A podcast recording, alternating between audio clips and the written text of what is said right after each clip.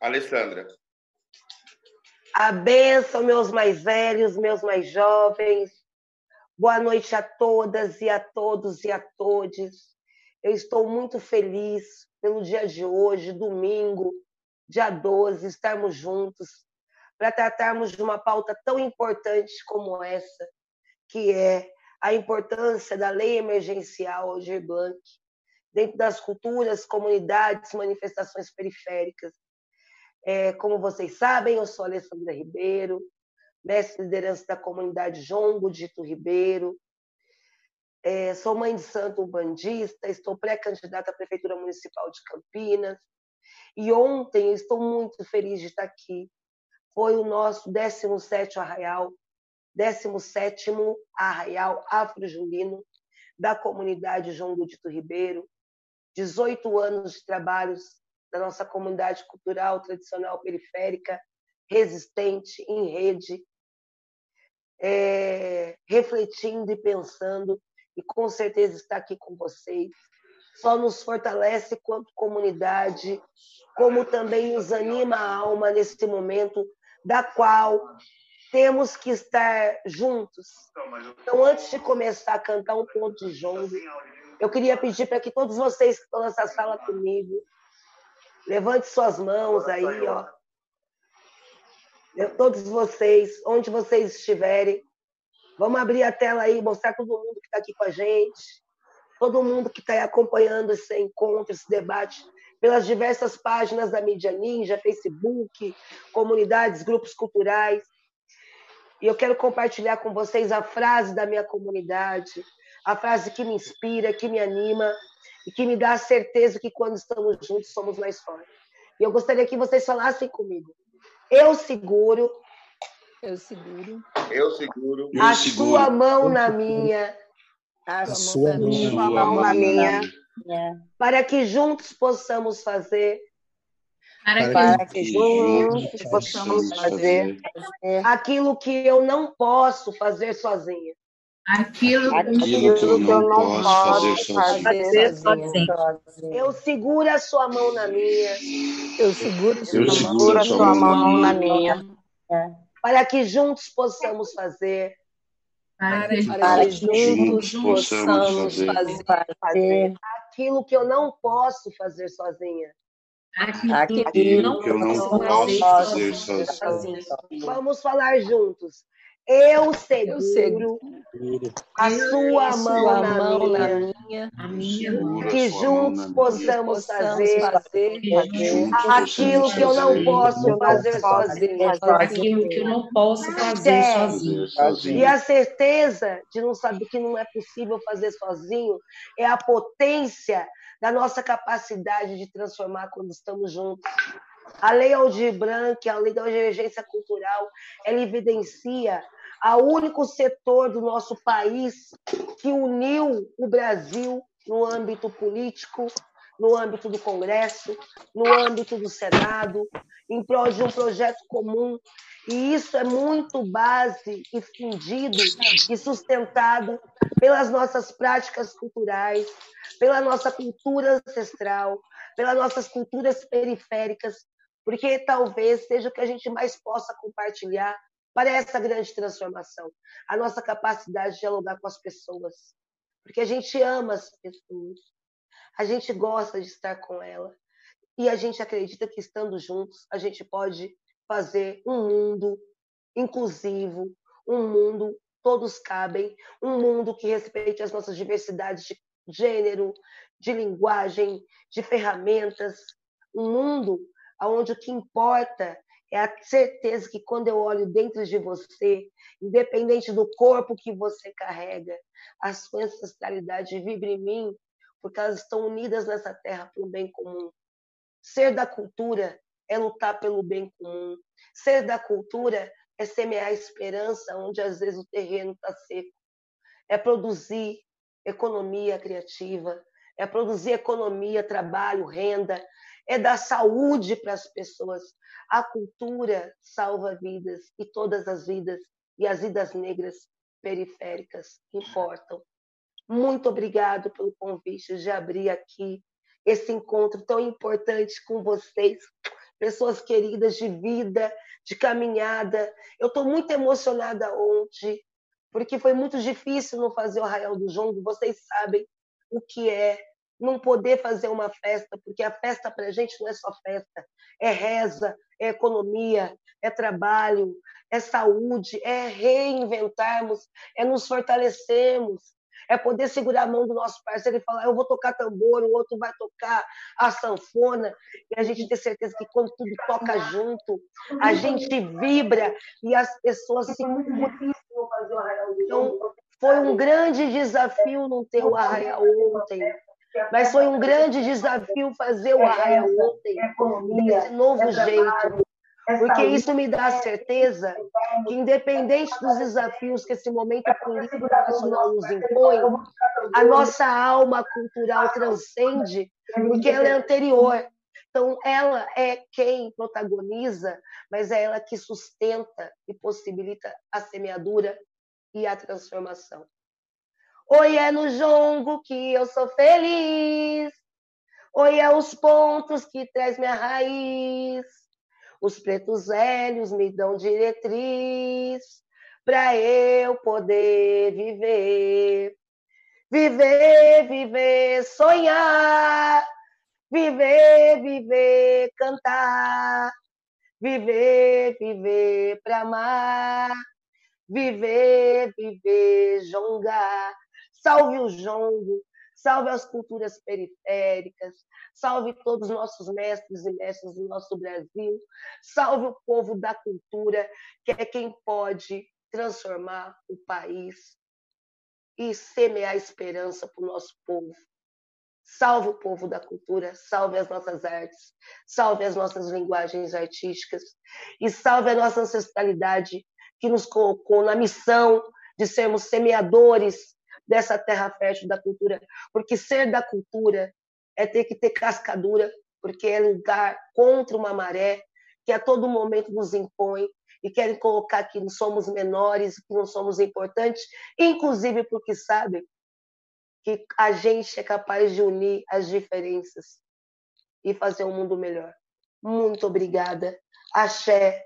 Uma boa reunião e debate para todos nós.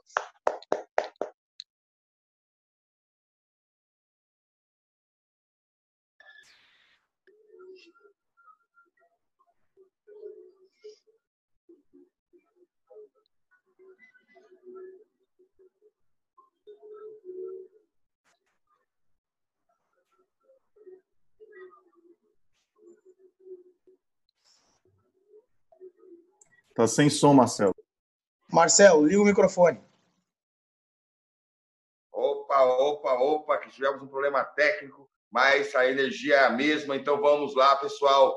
A gratidão aí a Alessandra Ribeiro, minha querida, minha pré-candidata, que lindo ter uma mulher negra nessa cidade racista, liderando o processo da cultura e abrindo os trabalhos hoje com o Jongo, né? essa cultura tão importante. Agradecer a todo mundo que está no YouTube da Emergência Cultural, que hoje batemos 10 mil é, pessoas na nossa comunidade. Como disse o meu camarada Alexandre Santini, é 10 mil, mais uns tantos. São pessoas que estão emergindo de todos os cantos do Brasil para um grande estado de emergência cultural.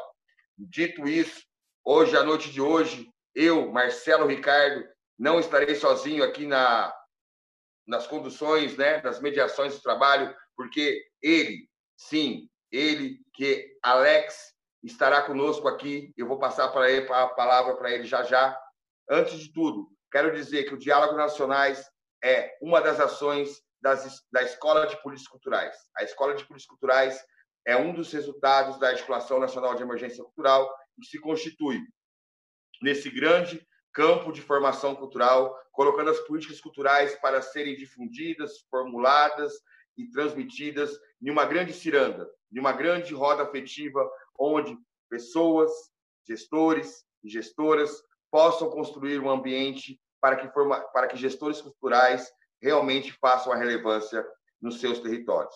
Assim, a Escola de Políticas Culturais, na qual sou fundador e faço parte, traz mais uma vez para vocês o Diálogos Diálogos Nacionais. E nessa noite, ele, da agência Solano Trindade, que antes de aparecer, vamos saudar toda essa comunidade que a Agência Solar Trindade articula. É muito bonito o trabalho. Peço que subam o vídeo e depois do vídeo, quem não conhece vai conhecer esse grande parceiro, esse grande guerreiro das culturas periféricas, que fez boa parte da articulação da produção do programa de hoje e merece toda a referência da Escola de Políticas Culturais para conduzir e mediar os trabalhos de hoje. Vamos lá? Vídeo da Agência Solano Trindade, depois Alex Borges, a, a, a Alex Barcelos e pessoal que está no YouTube. Vamos lá, vamos trazer mais gente para cá, curtir canal, chamar mais gente. O papo hoje é retíssimo, retíssimo. Tem lançamento de observatório, tem André, tem Fabrício Noronha dando as últimas atualizações sobre como está a regulamentação da lei. Muita gente das periferias do Brasil que tem trabalhos incríveis vão estar aqui hoje. Vamos lá, então. Vídeo da Alessandra Ribeiro e bola para frente. Viva a emergência cultural, viva a Lei Aldir Blanc, viva a Escola de Políticas Culturais, viva as culturas periféricas do Brasil que faz a diferença em todos os territórios. Vamos lá! A Casa de Cultura Fazenda Roseira, com seu casarão histórico do século XIX, construído de pau a pique, é uma referência de patrimônio material e imaterial da cultura negra da cidade de Campinas, que hoje é cuidada pela comunidade João Godito Ribeiro.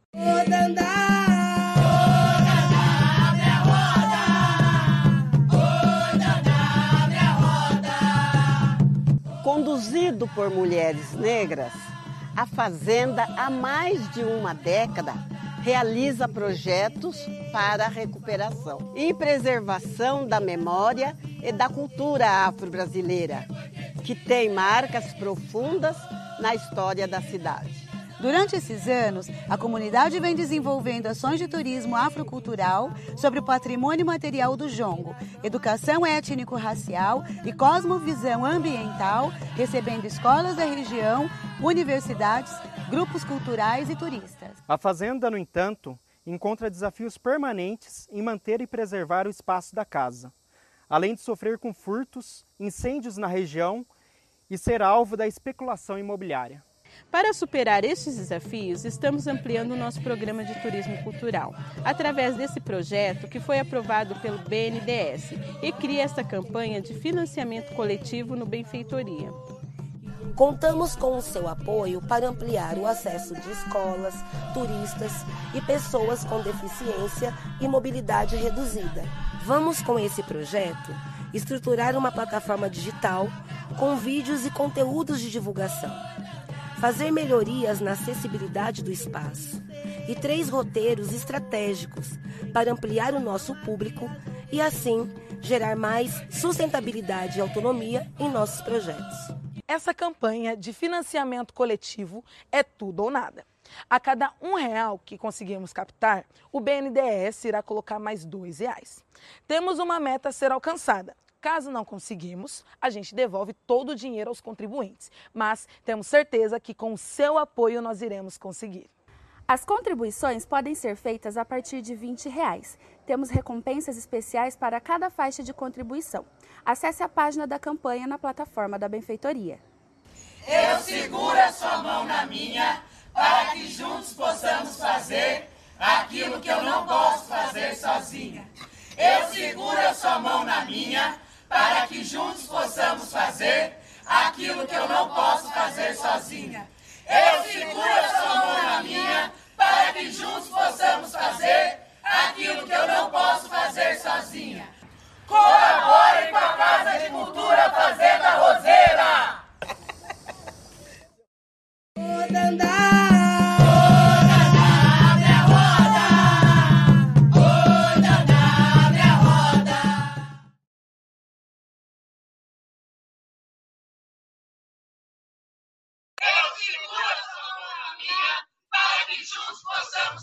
É isso aí, pessoal.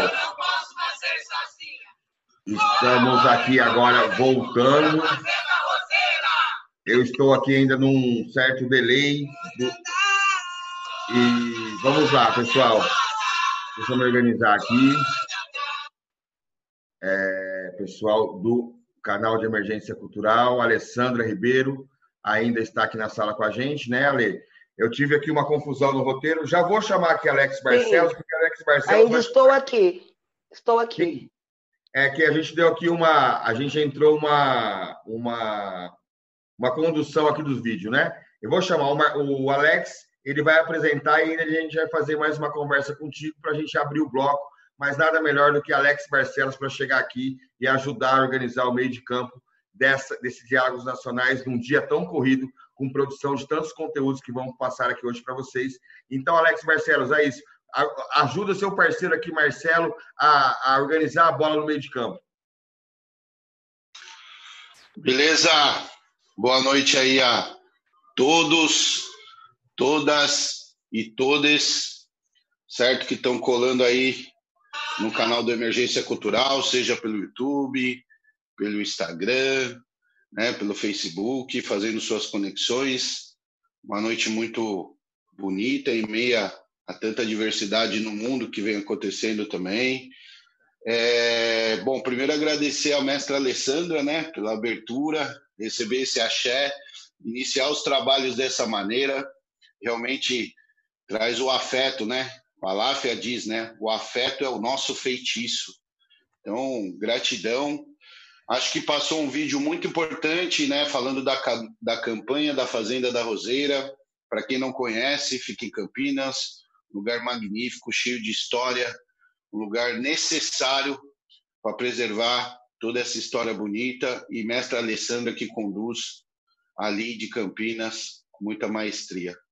Bom, vamos ter muitas pessoas passando por aqui, a gente vai trocar uma ideia sobre a Lei Aldir Blanc, vamos trocar uma ideia sobre as culturas periféricas, tem gente de todo o Brasil, tem muito conteúdo, muito vídeo, essa noite que se inicia, uma noite especial, diálogos da culturas, das culturas periféricas.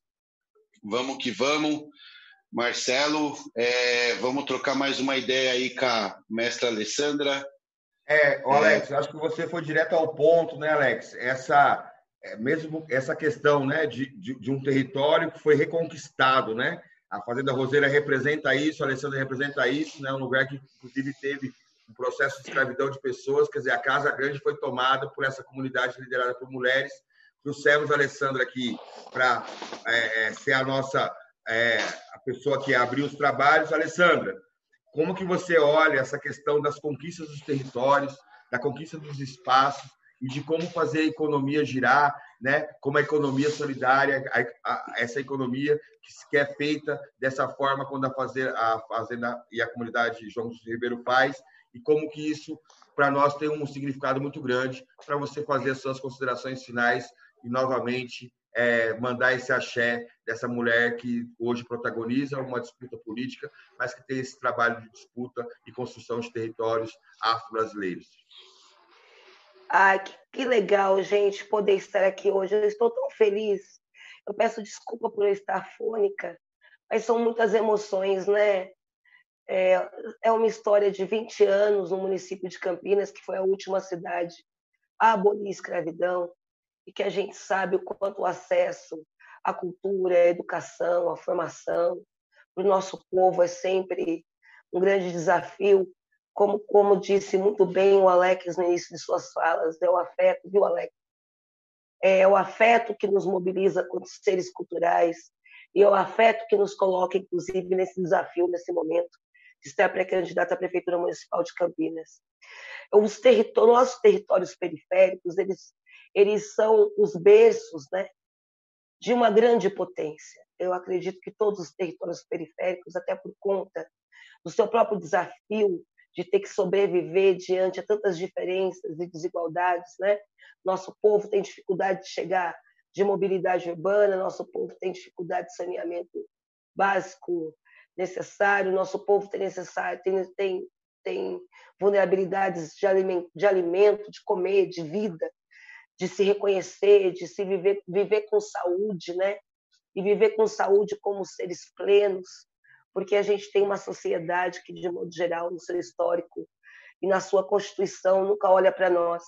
Se não fosse a Constituição de 1988, Constituição democrática, que nos traz esse grande conforto de uma grande conquista sistematizada, talvez nós, povos pretos, periféricos, nem cidadãos, seríamos considerados pela Constituição e nem seria visto que, de fato, que o IBGE e todos os índices já dizem nós estamos na base, na base das comunidades, e ser uma mulher preta dessa sociedade brasileira é estar na base, da base, da base, da base, do ápice de todas as desigualdades, fragilidades e desafios que essa sociedade também nos impõe.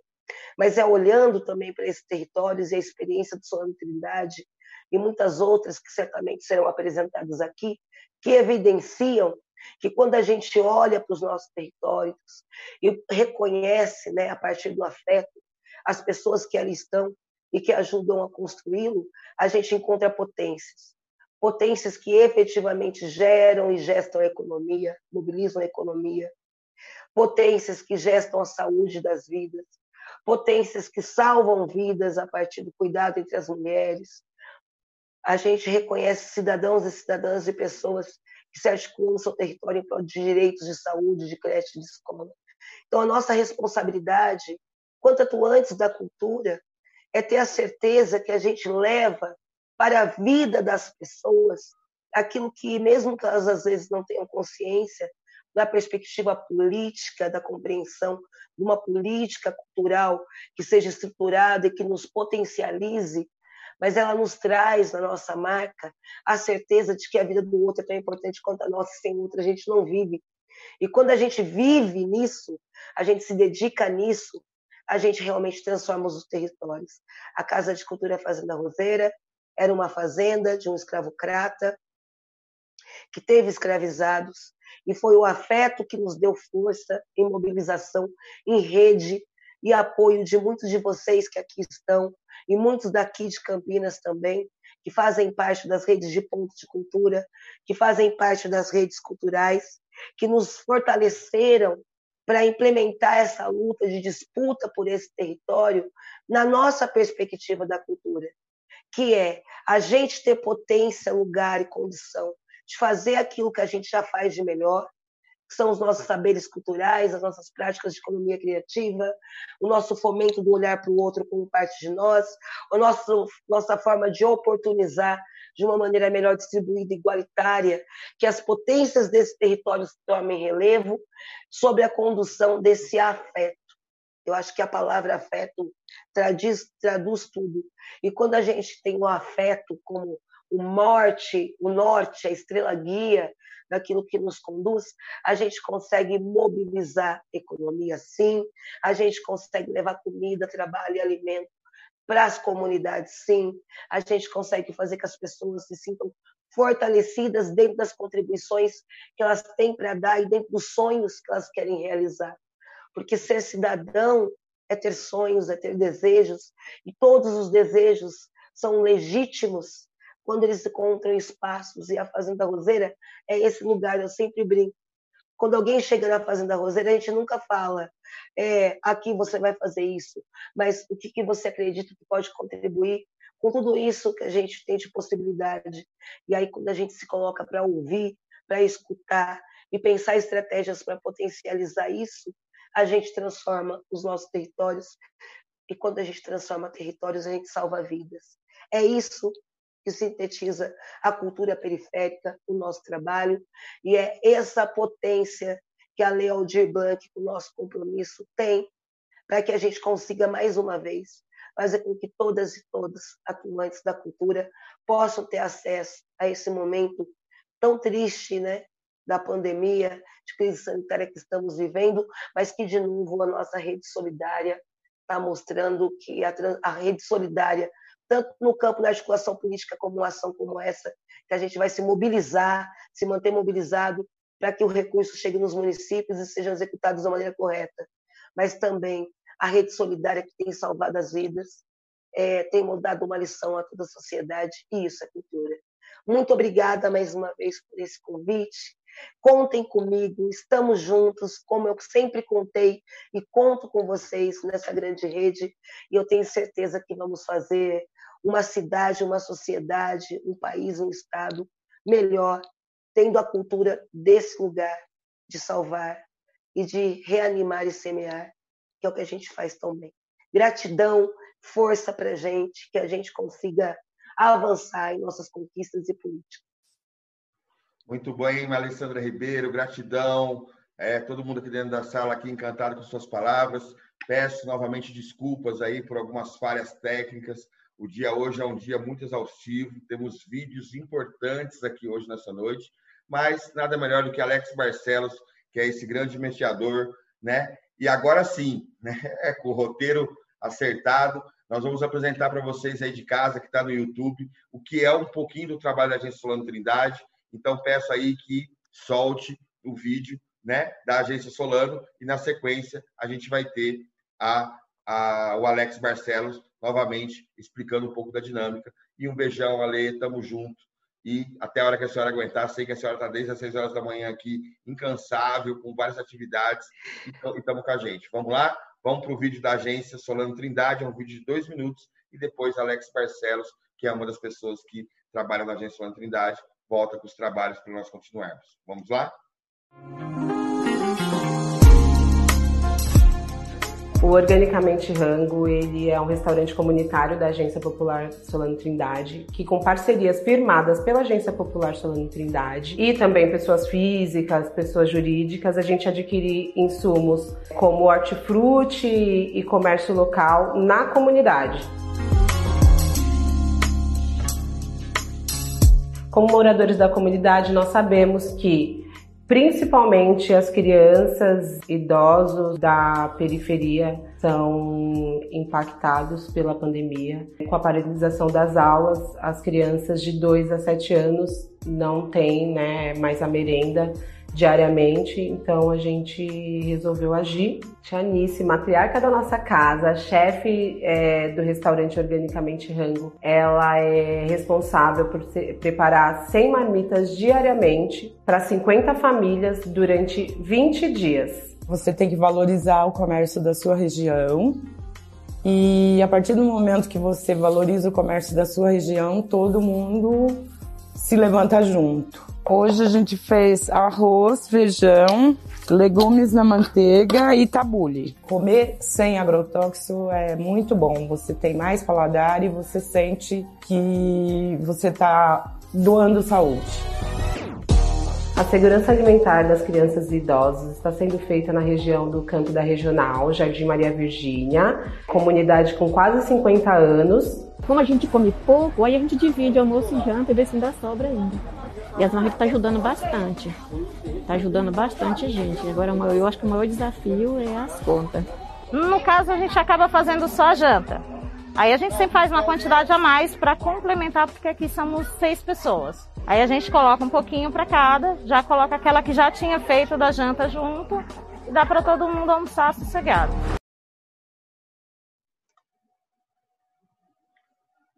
Muito bem, muito bem. Agora é com você, Alex Barcelos. Você que está aí nesses dois dias incansáveis aí, é com você, Alex. Beleza? Boa noite de novo aí a todos, todas e todas. Aí foi um pouco do vídeo, contando um pouco a história do que a gente está fazendo nos territórios. A gente sabe o, o, o problema que a gente está enfrentando, né? E que ele sempre existiu relacionado à fome, a gente sabe que sempre isso aconteceu nas margens e nas pontas, né, desse Brasil profundo e das grandes periferias.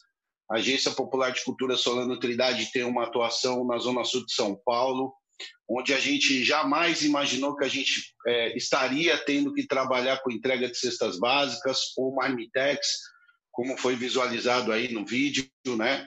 Então a gente sabe as dificuldades e os trabalhos que estão sendo desenvolvidos. Então muitas pessoas vão passar nessa noite então, agradecer novamente ao Marcelo, a mestra que também trouxe para a gente essa reflexão histórica sobre a Fazenda da Roseira, né? os nossos territórios, né? As atuações dos nossos territórios, a reconquista, né? então afeta o nosso feitiço novamente. Então a gente sabe que hoje a periferia está realizando um trabalho essencial e muito importante, onde a política pública não chega e nunca chegou. Né? Então, eu acho que é importante a gente deixar bem claro que essas pessoas que estão atuando na ponta, na margem, seja os artistas, seja os coletivos culturais, os movimentos sociais, os espaços de ocupação, as ONGs parceiras, né, os movimentos em geral é, que estão em torno da cultura e da economia da cultura. Lembrando que a economia da cultura ela é importantíssima no desenvolvimento dos territórios. Né? A gente fala muito que a gente não é pobre, a gente é empobrecido, e a cultura tem um papel fundamental na distribuição, na geração de trabalho e renda dentro das periferias. Então, a economia da cultura que a gente fala tanto. Tem um trabalho que está sendo desenvolvido grandioso, muito grande mesmo, em todas as periferias, seja no acolhimento também né, do nosso povo, né, porque assim o Estado é, é zero, né, a ausência total, seja nos municípios, estados ou federal, políticas públicas, auxílio emergencial que não sai, que trava no computador, que não baixa no celular, a dificuldade de acesso à internet, as dificuldades são gigantes. E essas pessoas estão ali trabalhando, levando um pouquinho de afeto para as comunidades. Mas a gente precisa também falar da economia, certo? Então, muito dessas pessoas não tiveram acesso aos auxílios, lembrando que a, que a cultura foi a primeira a parar e vai ser a última a voltar, né? Então, imagina a da periferia, né? Se a gente falar dos grandes, das grandes casas, dos grandes shows, da galera que acessa a Lei Roné, as Big ONGs, essa galera ainda tem um fundo de caixa para se manter, mas a periferia jamais, né? Quando você fala dos artistas de rua, quando você fala dos slams, das batalhas, dos saraus, dos festivais, das feiras que acontecem e são realizadas na periferia, a gente sabe o quanto que é importante o papel fundamental que elas trazem no protagonismo de toda a cultura que já existe nos territórios e o quanto que ela é importante para tirar um pouquinho né, essa sensação que sempre é colocada pela mídia tradicional, pelos jornais, pelas revistas e pelos telejornais, que sempre a periferia é um lugar de violência. E jamais. A periferia é grandiosa, tem muita tecnologia social sendo desenvolvida, tem trabalhos muito importantes. Nessa noite a gente vai ter a oportunidade de conhecer muito deles. Então aí foi um pouquinho do trabalho da agência Solano. Quem quiser pode acompanhar pelo Facebook, pelo Instagram, colar aqui. Para quem não conhece, Solano Trindade foi um poeta que nasceu em Recife, poeta popular, negro, periférico, muito importante para todo o movimento cultural do Brasil. Né? Então, quem não conhece, vá conhecer. Solano Trindade fala muito, pesquisai na fonte de origem e devolver ao povo em forma de arte. Então é importantíssimo a gente também começar também a trazer um pouco os nossos mestres e as nossas mestras, né? Lembrando que a pandemia ela bate violentamente nos nossos mestres e mestras, né? Que já não eram assistidos pelo Estado e que cada dia mais estão aí na linha de frente, infelizmente tendo que enfrentar essa pandemia. Mas voltando aqui um pouco para a lei emergencial, a gente sabe de todas as dificuldades, então a gente está vindo aqui provocar, certo? A gente sabe que cada território tem sua tecnologia, sua dificuldade, os acessos são difíceis, as informações também são difíceis de chegar, os acessos a ela.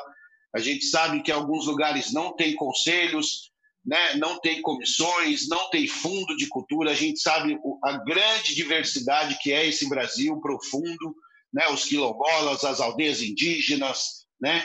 É, o quanto que pessoas não estão tendo acesso à informação. Então, nós estamos vindo aqui provocar, trazer e mostrar um pouco dos trabalhos, mas também provocar, que a gente deve colar nos conselhos, nos comitês, fiscalizar como que vai ser os cadastros, para a gente entender o quanto que vai ser importante a participação nossa, né? Se a gente quiser acessar.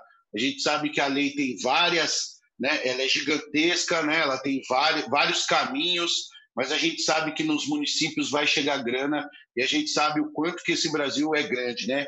A gente já acompanha que tem muita gente aí de Alagoas, Rio de Janeiro, Maceió, Rio Grande do Norte, Distrito Federal, são Paulo, Paraná, Rio Grande do Sul, Ceará, Manaus, então tem gente, BH, Belo Horizonte, Espírito Santo, tem muita gente conectada. A gente acha que é importantíssimo você compartilhar o canal nas suas páginas, trazer mais pessoas para o debate, provocar isso nas suas cidades, organizar grupos, organizar WhatsApp, páginas, tem que trazer a informação porque senão a gente vai ficar para trás mesmo. Infelizmente é sempre assim, né? Sobrevivemos e lutamos todos os dias, diariamente. Mas vamos dar continuidade aqui. Agora está tudo encaixado, o roteirinho tudo em ordem. Tem muitas pessoas para passar por aqui. Primeiro eu queria falar que infelizmente a gente não vai ter a participação da Thaís Ferreira, uma companheira de luta que tem um processo muito importante de luta no Rio de Janeiro, Articula São Paulo, uma mãe periférica, preta, que tem vários trabalhos que muitas pessoas têm que conhecer e que infelizmente a pandemia trouxe um problema familiar e ela não vai poder participar aqui hoje. Então deixar esse registro para vocês verem a dificuldade que é para a periferia estar aqui presente até numa live. A pandemia está ali atacando diariamente as nossas famílias e os nossos lares. Mas nem por isso a Thaís também indicou uma companheira também de muita luta, uma companheira é, que tem um trabalho fantástico também no Rio de Janeiro, que vai estar aqui com a gente hoje, fazendo parte também dessa live, trazendo um pouco dessa sua experiência, fazendo uma análise também das dificuldades e da Lei Aldir Blanc, como todos os outros que vão passar por aqui, certo? Então a gente vai ter aí um vídeo para a gente mostrar um pouco do trabalho da Sami Brasil, que vai estar aqui com a gente. Vou contar um pouquinho aqui, tá? A Sami é rapper, empreendedora cultural, ativista da cultura de rua, administrador e diretor executivo da Botacara Produções e do Instituto Black Bom, idealizadora do Baile Black Bom, um movimento cultural que se tornou referência em ocupação criativa do espaço urbano. É vocalista da banda, da banda Consciência Tranquila, coletivo de black music, destaque do programa Superstar da Rede Globo, grande companheira Sami Brasil, Espelho também, ela participou do Espelho com Lázaro Ramos na TV Brasil e outros festivais nacionais e internacionais. Seus empreendimentos atuam no fomento, produção e visibilização no mercado criativo negro e periférico. Então vamos para o vídeo aí da Sami Brasil, beleza? Logo mais ela vem para trocar uma ideia com a gente, na sequência. Vamos, O baile black ele é uma coisa de rua. E como a gente tem é, muitas atividades culturais de cultura negra, o local que tinha mais a ver com o que a gente vive era o Quilombo Pera do Sal. Vai, vai por mim, balanço de amor é assim. Mãozinhas com mãozinhas pra lá, beijinhos com beijinhos pra cá. A gente precisava falar através da música que a gente acredita pro nosso povo. Para falar pro nosso povo, a gente precisava estar na rua. Deixe de o que pensa, que fale, deixa isso pra lá, vem pra cá, o que que tem? Eu não tô fazendo nada, nem você também. Faz uma bater um papo assim gostoso com. Primeiro, você debater as questões que envolvem a nossa comunidade na rua é fundamental, né? Traz para o espaço público a multiplicidade de expressões que a cultura negra tem. Não é todo mundo que tem dinheiro para estar numa casa de show, numa boate. Precisava trazer isso de forma que todos pudessem acessar. Talvez o maior desafio nosso é você conseguir reconhecimento na sociedade para toda a beleza, para toda a criatividade, para toda a inteligência que hoje você tem no Brasil e que não é plenamente aproveitada pelas razões históricas do racismo e da desigualdade.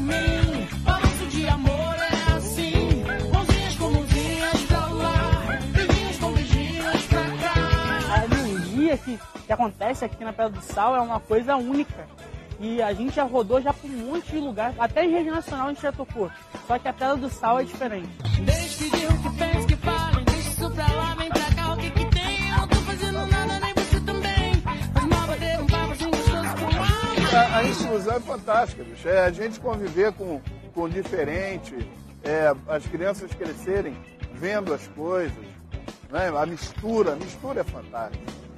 O resgate que ele traz da autoestima do negro carioca, né? Porque o que era legal nos bares antigamente, quando chegava no sábado, todo mundo se vestia bonitinho, botava, tirava a melhor roupa do armário pra botar pra ir pro baile pra ficar bonito. Eu, eu não sei se é o colorido, as pessoas têm uma, uma, uma forma de te abraçar que as cores têm um poder muito forte.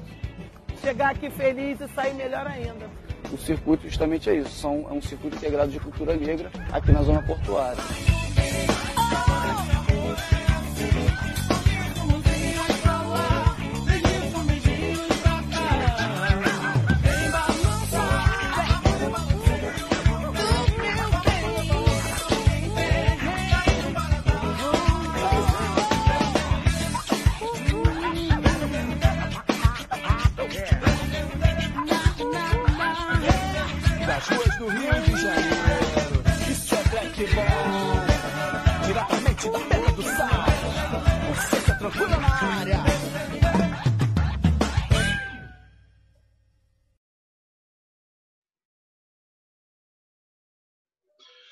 Axé, axé, maravilhoso trabalho, hein, Sami? Agora a gente vai trocar uma ideia aí com o Sami Brasil, tá bom, Sami? Seja bem-vinda aí nessa noite. Axé para ti, gratidão por estar aqui participando com a gente também dessa live importantíssima das culturas e periferias, ok? Axé para nós, irmão. Boa noite aí, primeiramente, a todas, todas, todos. Peço licença aí aos que vieram antes para poder falar a partir da minha experiência aqui no Rio de Janeiro, enquanto artista, enquanto empreendedora cultural, que luta aí pela visibilização do mercado criativo negro, a partir também é, provocada pela minha arte, né? É, a, minha, é, a minha história começa aí com a arte em 2002, quando a gente começou a escrever nossos primeiros rappers, e a partir, né, o rap tem isso, né? De contestação social. A partir desse trabalho, a gente foi construindo a nossa trajetória entendendo que a arte é apenas uma ferramenta para a gente construir mais né, no nosso território, para nossa para nossa comunidade. É, a gente vê que a cultura no Brasil ela vem sendo desmatelada, né, desde a, do golpe, né? A gente sabe que a cultura é uma pauta transversal que incide, impacta e atua em diversos outros setores, né, como educação, na segurança, na mobilidade e principalmente no acesso pela linguagem que ela tem de alcançar toda a pluralidade, de alcançar a base. E a gente vê nesse levante aí antidemocrático, extremista e conservador que está tomando conta do país, e a, com a demonização da cultura e dos movimentos sociais, eles entendem que a gente consegue alcançar a base e não é interessante para eles que essa base esteja né, ativa, se entendendo, porque a cultura ela tem esse papel de identidade, né? A cultura ela fala de comportamento. A cultura não é só arte. Ela engloba o comportamento de um povo, seus costumes. E o Instituto Black Bom, a gente trabalha aqui é, desde 2013. Nasce esse movimento que vocês puderam ver no vídeo, que chama Baile Black Bom. É uma ocupação criativa do espaço urbano. Ele nasceu no Quilombo Pedra do Sal. É um território aqui muito relevante para a gente, conhecido como Pequena África, região portuária aqui da cidade do Rio de Janeiro e a gente começou a trabalhar através da Black Music, né? Nós somos um coletivo, a banda Consciência Tranquila, somos dez músicos e a gente envolve não só a música, como também empreendedores de diversos setores. A ideia é movimentar não só a cultura, manter vivo esse legado né, do movimento do Black Rio, que são esses bailes afirmativos, é muito presente aqui no Rio. O Rio respira a rua, né? A rua é uma coisa muito presente aqui para gente. E desde 2016, quando veio, a gente está aqui numa conjuntura muito complicada no Rio de Janeiro. A gente tem todas as instâncias, né? prefeitura, governo, todas as instâncias estão tomadas por esse conservadorismo e esse extremismo.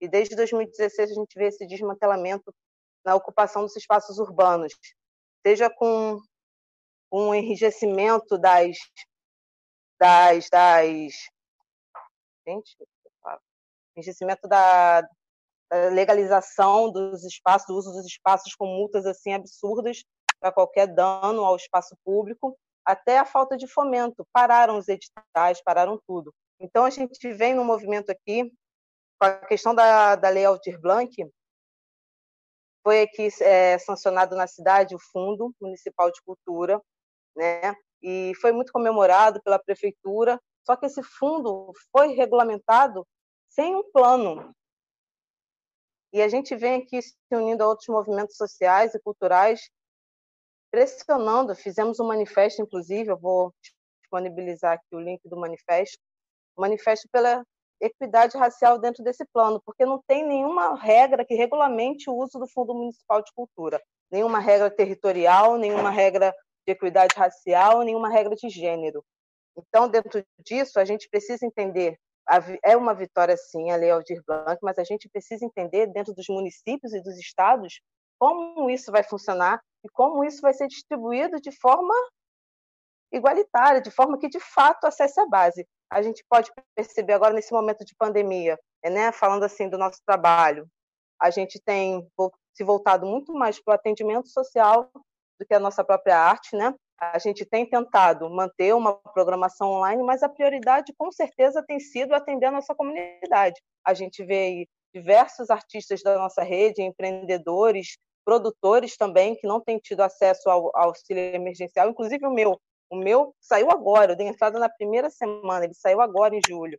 Então, são pessoas que estão, de fato, passando fome, passando necessidade. Então, a gente tem, né? Eu acho que é um destaque positivo nesse momento para a sociedade civil. A sociedade civil, os movimentos sociais, as ONGs têm se mobilizado e têm, fazendo, têm feito um papel que, que, é do poder público. E é a gente que tem feito. Então, nesse momento, a gente está atendendo, a gente lançou campanhas de financiamento coletivo, a gente tem acionado nossas redes de amigos, estamos atendendo aí cerca de 40 famílias, mais de 200 pessoas, já há três meses, com, não só com cestas básicas, mas também com, com, com um atendimento de afeto, né? com aquele acolhimento. A gente liga individualmente para cada família, a gente recolhe dinheiro e atende não só com, com alimentação básica, mas também com outras coisas, porque na cesta básica não vem desodorante, na cesta básica não vem um absorvente para as mulheres, na cesta básica não vem fralda, remédios. Então, são essas coisas que colaboram para a nossa dignidade, né? Já é difícil viver de arte nesse país. Então, eu acho que é o momento da gente ficar atento, a gente que trabalha com cultura, se unir a outros movimentos também, a buscar entender como é o funcionamento dessa lei. Então, aqui a nível do Rio, a gente está nesse momento de ficar fiscalizando a questão do, do, plano municipal de cultura, porque o fundo foi para foi liberado sem esse plano que regulamente o uso dele. E os recursos da lei Aldir Blanc vão vir para esse fundo.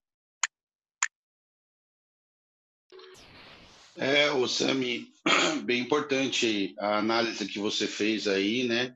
Realmente muitos municípios têm essa dificuldade de não ter os conselhos, né? E muitas das ações é a partir do decreto do executivo, né? Lembrando que Benedita, né, que, que foi uma das articuladoras, né, que escreveu a lei Aldir Blanc do Rio de Janeiro também, assim como Jandira, né? Fegali, que também é uma das pessoas que Duas maravilhosas. Também, é, exatamente, as mulheres no poder, é isso mesmo, ocupando exatamente. a política. E eu acho que você deu uma visão muito importante é, do quanto que as pessoas precisam se articular para entender o que está pegando, o que está rolando, né?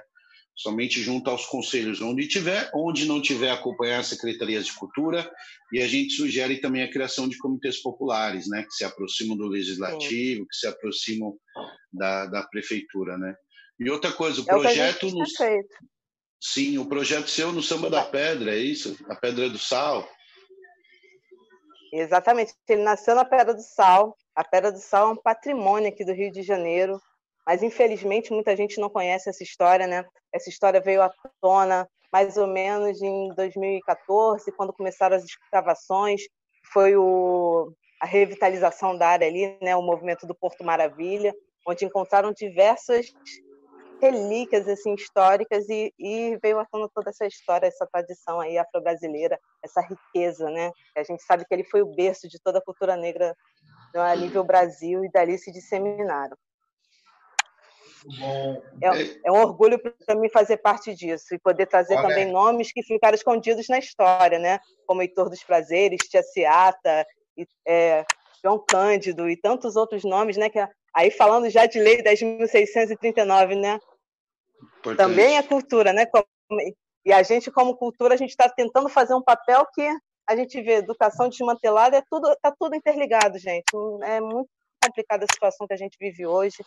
E eu acho que eu estou aí com quase 20 anos de trajetória artística e hoje a gente tem uma maturidade de entender o nosso papel, né, numa por completo, né? Que não é só na questão da arte. Então, eu, o recado aí para os artistas é oi. Então, acho que aí você, tanto você quanto a mãe Alessandra, né? São mulheres negras aí que mostram né, a potência, né? E aí, facilitando aqui para a gente fechar esse primeiro bloco, Alex, se me permite, eu acho que a gente tem um papo aqui com a sociedade civil, como é que se organiza nos territórios, como é que incide o poder público.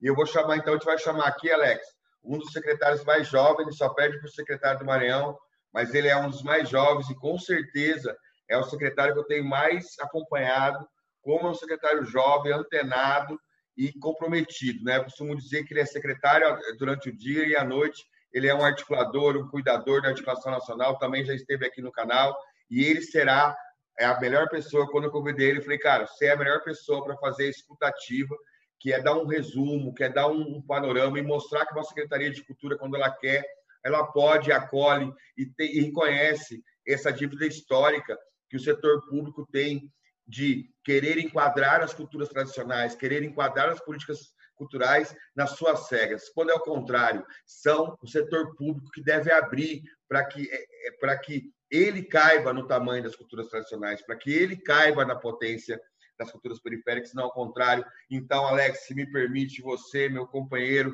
ficamos aí alucinados esse final de semana aí, produzindo esse Diálogos Nacionais, receber aqui nos nossos Diálogos Nacionais Fabrício, que honra, e eu sei o tanto que você é comprometido aí como gestor público e nos dá esse, essa visão, né? esse panorama dos acessos da lei e dá esse recado reto aí para a molecada, para a meninada, para as articuladoras, para os articuladores das culturas periféricas, de como que eles podem fazer para que os seus gestores municipais estaduais possam compreender a dimensão da potência que é a periferia e o Brasil profundo, que o Brasil só irá emergir nessa emergência cultural se as culturas periféricas tiverem protagonismo e as culturas tradicionais também. É com você, Fabrício. Valeu, Marcelo. Obrigado aí. Obrigado pelo convite. Valeu também, Alex. Saudar aí a Alessandra também pela fala de abertura aí maravilhosa. Um abraço para a Sam e para a Deb, que é nossa companheira aqui do Espírito Santo, que está aqui na sala também. É, antes assim de entrar um pouco, pouco, na questão da lei, eu queria só comentar um, um pouco da uma reflexão em cima um pouco do que a Sami falou também. Ontem participei de um papo com, com o Max Maciel, que está aqui também. Ele, ele me perguntou um pouco sobre a questão da descontinuidade né, e do desmonte da política pública no Brasil. Fiquei pensando nisso, queria que assim a grande novidade, né, a grande inovação que o Gilberto Gil, que, a, que, a, que essas gestões recentes aí, é, Gil Juca, mas enfim, focando aqui no Gil, né, que trouxe assim como novidade, foi um olhar da cultura de alguma maneira de baixo para cima, ou seja, a cultura não é uma coisa que você pega e tem que levar para né, para os territórios, para as pessoas, enfim, a cultura como é, que ele falava muito da coisa do, do in antropológico, ou seja, ela é, ela é potencializada na ponta. E, e, então tem a ver com a cultura como um fluxo, como um pulso, assim, tudo a ver com território, tudo a ver com ancestralidade, com construção de futuro. Então a política pública de cultura ela vem mais como uma canaleta aí para para que essa esse pulso, esse fluxo flua, assim. E esse conceito que foi desmontado, assim, essa, é, é, essa visão aí que, que foi sendo desmontada com a descontinuidade nas políticas, né, coroada aí com, com o fim do Ministério da Cultura no ano passado, e, e toda a potência está justamente na, nessa tecnologia social das periferias. A gente viu aqui né, alguns exemplos, né, Solano Trindade, aqui no Espírito Santo nós temos vários projetos aí também que atuam com, com muita potência aí, como ter, o Território do Bem, o Coletivo R5, a Casa Amarela da DEB, e, e, e a própria potência artística e estética né, do, do da, da, das periferias brasileiras.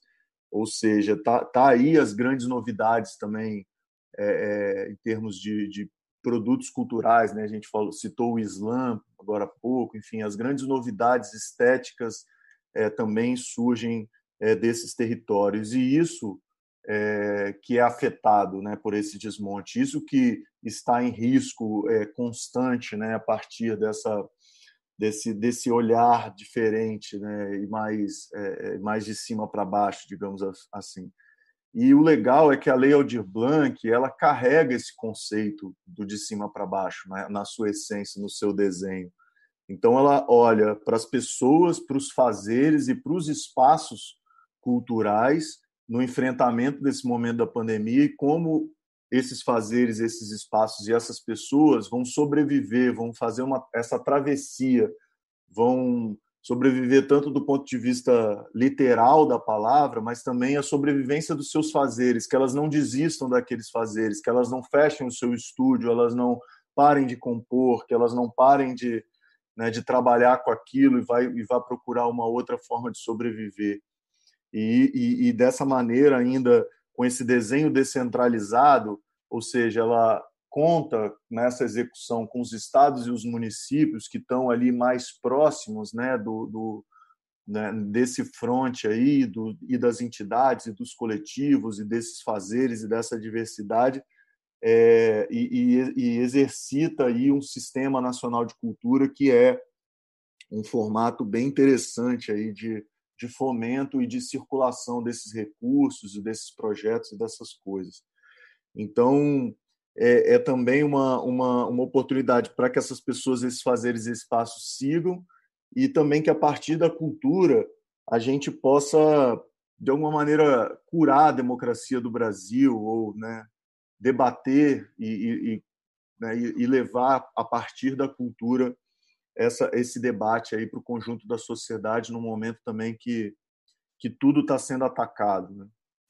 É, esse processo de construção da lei ele foi um processo coletivo então, a articulação nacional que está organizando esse diálogo foi fundamental, junto com a mídia ninja, vários que estão aqui, os parlamentares, né, obvia, obviamente, a Benedita e a Jandira, que puxaram esse, esse conjunto de projetos de lei que foram juntados nesse, que foi sancionado, o nosso Fórum Nacional de Secretários Estaduais de Cultura, que eu sou é, vice-presidente né, do Fórum desse fórum, as entidades municipalistas, o Conecta, que é o Fórum dos Conselhos Estaduais, é, uma, uma pesquisa nacional de impacto foi desenvolvida também nesse vácuo, ou seja, a partir de, de um entendimento que a gente costuma chamar de consenso progressivo, aí, né, olhando muito no, no, no, de forma programática os passos e, e, e, essas mobilizações, a gente foi construindo isso junto com o público também, com os fazedores de cultura que foram acompanhando. O Marcelo citou aí, né? O canal chegou a 10 mil inscritos hoje, mais de 120 mil pessoas acompanharam esse processo e foi uma construção muito bonita. Assim, acho que a gente está a gente está num, num momento também de olhar para isso e ver essa tecnologia social que é uma tecnologia social da cultura também servindo aí ao debate público político né, de qualquer tema aí que a gente possa vir a discutir utilizando essa tecnologia que foi desenvolvida por vocês. E agora vem o observatório, que daqui a pouco o Marcelo vai falar mais, que eu acho que é, é, consolida de alguma maneira essa articulação para agora acompanhar esse processo de execução é, da lei do ponto de vista da sociedade civil. E sem falar na Conferência Nacional de Cultura, na possibilidade de uma conferência, enfim, que, que isso tudo também está sendo, tá sendo debatido agora. De maneira mais específica assim sobre o, os próximos passos, digamos assim, da, da aplicação da lei, assim, a gente saiu de uma de uma semana muito importante, está entrando agora numa semana definidora, assim, na terça-feira é, nós temos uma reunião, uma nova, um novo encontro lá com o Ministério do Turismo para discutir o cronograma, né, do, do, do crédito, né, o cronograma de pagamentos aí para os estados e municípios e também a regulamentação federal, ou seja, as regras que vão vir do, junto com o recurso que vão parametrizar a aplicação desses recursos na ponta. E muitas dúvidas que ainda temos serão é, serão de alguma maneira determinadas ou definidas no, no, no seu no, no, seu na sua nos seus detalhes nessa, nessa regulamentação. E esse debate está sendo travado. É, a gente espera que terça-feira, né, após essa reunião, a gente tenha boas novidades aí, que, que a gente, numa próxima webconferência, que a gente traga. Esses documentos também do Fórum Nacional de Secretários são sempre publicados nas nossas redes sociais, então é, é bem importante esse momento agora. É, eu queria falar um pouquinho do plano de implementação daqui do Espírito Santo, para comentar um pouco como que está sendo esse desenho, né, que depende em boa, em boa maneira dessa regulamentação federal, mas a gente já se antecipou assim um pouco nesse desenho geral e chegando à regulamentação a gente parte para essa espécie de regulamentação estadual aí que é essa aplicação na ponta assim a gente tem trabalhado aqui no nosso plano em três eixos assim o primeiro eixo é o da participação social, é da realização de encontros online para que se aprofundem, né, para que se, né, que se explicite né, esses detalhes que, que, que vão ser definidos. É, a participação do Conselho Estadual de Cultura, é, tanto na homologação, na, na, na, na, enfim, na, no acompanhamento de todo esse processo, né, do cadastramento, no processo do, do, do, do detalhe dessa, dessa, dessa estrutura da aplicação, quanto também na, no, num comitê de acompanhamento, né, numa, num grupo formado né, por, por entidades e por membros do conselho, também por, por pessoas é, é, da própria Secretaria da Cultura, para que acompanhem todo esse processo. O outro eixo, o segundo eixo, é o eixo dos municípios. Os estados ele, eles têm um papel muito importante aí no, no acompanhamento dos municípios. Né? Os municípios brasileiros têm uma, né, uma diferença muito grande é, entre, é, entre o seu histórico de política pública. Tem município que tem lei, tem município que muitos né, que não tem, municípios que têm secretaria de cultura própria, municípios muitos que não têm ou que são juntos de outras ou alguns mesmo que nem possuem. Então é preciso, né, que os estados também olhem para isso e, e auxiliem os municípios nessa aplicação. E também tem as questões de sombreamento de cadastro, né, e, e alguns pontos que também estão, estão em voga. Então, aqui nós montamos uma força-tarefa, dividimos os municípios do Espírito Santo, que é um estado pequeno, né? são 78 municípios, comparado com outras unidades federativas, é um estado bem, bem pequeno, e nesses três grupos foi justamente nesse nível, digamos, de entendimento e de usabilidade é, das políticas de cultura. Então, um grupo com, com, municípios mais iniciantes nesse processo, intermediários, e um grupo com os municípios que já têm mais estruturados suas leis, seus fundos, seus conselhos e todo esse processo. E aí a gente tem trabalhado já há mais, acho que um mês e meio, dois meses em cima dessa, dessa desse processo. É, muitos, muitos novos fundos é, e conselhos estão sendo criados nesse, nesse processo, apesar da lei não obrigar que o recurso vá para os fundos, né? A gente tem trabalhado nesse num direcionamento político para que aproveite esse momento, aproveite né, o ensejo da Lei Aldir Blanc e se crie os fundos, as leis, os conselhos nos municípios capixabas. E isso tem acontecido. Essa semana nós recebemos uma notícia boa aí uma, da aprovação na Câmara de Vereadores lá da Serra, né, que é um município é, o município mais populoso né, aqui do, do nosso estado, bem importante esse passo, e vários outros estão sendo dados. E o terceiro ponto e aí entra mais na questão legal e a questão dos cadastros, que eu acredito que seja um tema é, é bem importante né, para esse debate aqui hoje. Ele trata da estruturação interna, e ela não é uma estruturação só da Secretaria da Cultura.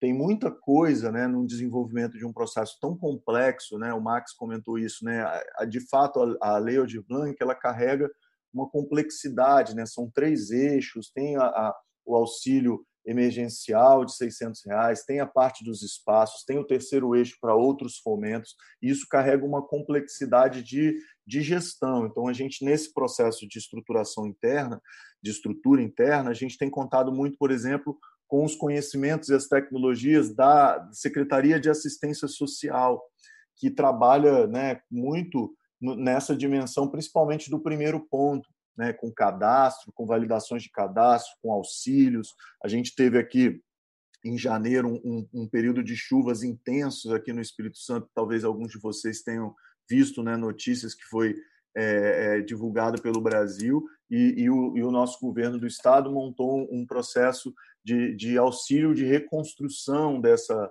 dessas, dessas casas e desse, desses negócios, enfim, desses produtores rurais, para que eles pudessem recuperar o, o, o, que, o que ele sofreu da chuva. Então, é um processo muito parecido, assim, né? Você tem uma base de cadastro, você tem um recurso, esse recurso, esse cadastro precisa ser validado e esse recurso precisa pegar na, chegar na ponta. Tem um desafio de tecnologia da informação também, de TI, ou seja, esse processo ele precisa ser automatizado, né? Não dá para a gente fazer manualmente todo esse processo, ainda mais num período de pandemia. Então, tem um debate também muito importante sendo sendo discutido em relação à estrutura desse cadastro, né, que a gente que a gente tem trabalhado para que ele aconteça, né, a partir de um de um link, né, online, onde as pessoas, né, se cadastrem ali, se autodeclarem é, fazedores da cultura, porque a lei é muito clara nesse ponto, né? Ela, ela trabalha com o conceito de autodeclaração, é, é, preenche ali as, as informações básicas, esse processo passa por uma parte de validação, de cruzamento de informações, e aí nós dependemos muito de bancos de dados federal, então da Receita Federal, da Previdência, do próprio auxílio emergencial, uma vez que ele, é, ele exclui né, quem já recebeu o auxílio de 600 reais da Caixa, não recebe o auxílio da Lei Aldir Blanc. Então, esses cruzamentos de dados precisam acontecer para entrar numa fase é, de, de, de, compilação né, de, desse, desse, dessa planilha, digamos assim, de informações de quem vai receber, para ir efetivamente para o pagamento né, em, em parcelas e retroativo ao mês de junho. Esse é um outro ponto importante também da Lei Aldir Blanc, que ela, né, a gente está ainda nesse período, o recurso ainda não chegou na ponta, mas ele chegando, a gente cadastrando, validando e realizando esse pagamento, ele, ele, ele, ele recebe né, nessa, nesse montante inicial o retroativo ao mês, ao mês de junho. É, isso, isso é bem importante também de destacar. É, eu acho que, assim, né, vou concluir, deixar aberto aí também para algumas outras dúvidas específicas aí em relação ao que eu coloquei, em relação à, à própria lei. É, eu acho que tem um, um, um debate aí de um legado importante é, que, que a Lei Aldir Blanc, uma vez que ela carrega em seu DNA, né, que eu comentei no começo, esse, essa cultura é, que pulsa nos territórios, essa, essa cultura que respeita a diversidade, que vem de baixo para cima, ela pode deixar para a gente muito um legado muito importante, tanto de novas legislações, tanto de novos mecanismos né, de políticas culturais, mas principalmente dessa, desse movimento né, de mobilização em torno do tema, dessas tecnologias sociais da cultura entrando no centro do debate aí, é, político, né, e a gente conseguindo é, é, ganhar atração, ganhar mobilização tão importante. Outro legado é esse próprio cadastramento e mapeamento do setor. Né? Nós somos um setor que é, tem, tem muita, muita dificuldade né, de, de, de acesso a dados, de, de pesquisas e de cadastros, tem, um, tem uma, é, é, um déficit, digamos assim, muito grande em relação a isso. Então, a gente também atravessa esse período com, com esse esse ponto de legado. E um último, último, último ponto assim que eu lembrei agora é uma atenção especial ao eixo 3 da lei, que é o fomentos e outros e outras formas que eu acredito e eu tenho trabalhado dessa maneira aqui, né, no início de, de, dessa construção aqui é, no Espírito Santo, que aí também é um campo para a gente discutir tecnologia social, a gente discutir periferia, a gente discutir cultura digital, a gente discutir é, esses mecanismos, essas ações que são costuras de rede, essas ações que arregimentam outras, essas ações que vão ajudar nessa retomada do pós-pandemia. Afinal de contas, a lei ela é uma lei emergencial, então ela tem que trabalhar com a emergência da cultura. Então, acredito que nesse eixo a gente pode também trabalhar é, é, para regimentar redes, para realizar costuras poéticas, falar de periferia, falar de cultura digital, enfim, é, é, cartografias desse novo mundo aí, democrático, plural, inclusivo, que, que nós precisamos tanto é, inserir a partir da cultura no debate público brasileiro. Era isso. Obrigado, gente. Muito bem, muito bem. Muito bom, Fabrício. Alex Barcelos aqui. Fabrício, tem várias perguntas aí, perguntas sobre o Espírito Santo. Tenho plena certeza que você é uma pessoa que está se dedicando também. Né? As pessoas estão com dúvidas sobre qual que vai ser o cadastro, qual que vai ser o formulário, qual que vai ser essas questões. Temos muitas dúvidas. O que eu acho que é importante hoje é o seguinte: a gente conseguir levar nesse Diálogos Nacionais uma estratégia de como incidir, porque tem perguntas que não estão respondidas. Mas eu queria que você falasse, antes da gente é, entrar no, no, próximo, na próxima etapa, o que, que você falaria hoje para esses coletivos, para essas potências, para esses articuladores e articuladoras que hoje estão no, nas periferias do Brasil, já o que, que eles devem hoje, assim, qual é, é, onde eles devem focar nessa etapa ainda onde não tem as regulamentações definidas, mas como eles devem focar no seu território para que os seus gestores os escutem, não fiquem criando mais dificuldades para o acesso à lei. Fabrício, é para você isso. Liga o seu mic. Seu microfone. Perdi, desculpa, repete, por favor, Marcelo, perdi aqui. Não, o que, que você falaria que hoje que é o ponto principal para as articuladoras, para os articuladores, produtoras e produtoras estão hoje com esses trabalhos, né, articulando as comunidades periféricas com essa produção tão intensa como você bem ressaltou. O que, você falaria assim? O que, é hoje nessa semana, nas próximas semanas? O que, é estratégico? Então, assim, a gente está com atenção do ponto de vista da gestão, muito a, a, a, regulamentação. Eu acho que é importante que, que a articulação nacional, que os coletivos, que os grupos também se atentem a isso essa semana, para que o governo federal né, cumpra com, com os combinados, é, haja né, de maneira é, é, rápida aí nesse processo do, do, do recurso para chegar na ponta e iniciar esse, esse, essa descentralização. Esse é um ponto importante. Eu acredito que a tecnologia do observatório, né, que você vai comentar daqui a pouco, acabei não entrando muito nisso que eu, que eu sei que você vai você vai falar, é, é, é bem importante. Eu acho que é um mecanismo legal de, de ter, de alguma maneira, esse checklist geral desses próximos passos é, da aplicação total para que tenha um acompanhamento, monitoramento junto aos gestores para que sejam feitos cada um desse, desses passos. Assim, é um pouco como como a gente também tem trabalhado de alguma maneira com a relação com os municípios, né, e, e, e com esse engajamento para que os prefeitos, os secretários e as equipes se engajem na execução é, do recurso que vai chegar para todos os municípios. Muito bom, Fabrício, muito bom ter você aqui. É...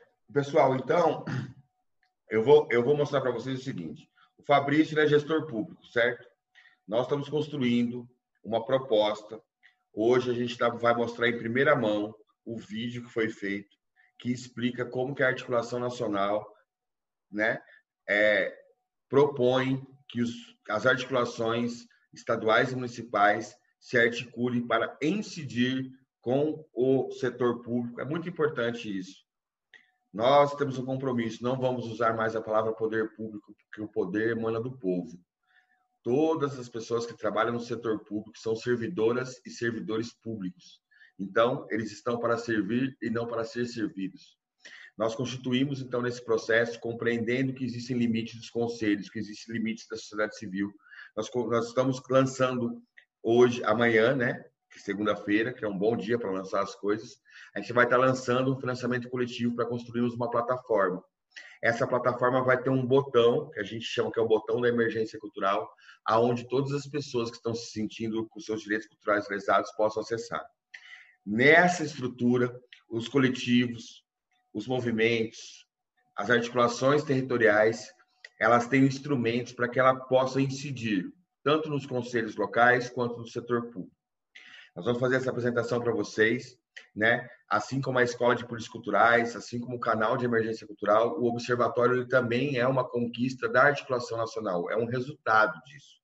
Eu vou mostrar esse vídeo para vocês porque eu acho que um vídeo animado foi um esforço de uma equipe colaborativa, não remunerada, que está se dedicando a produzir materiais pedagógicos para que a gente realmente leve essa informação.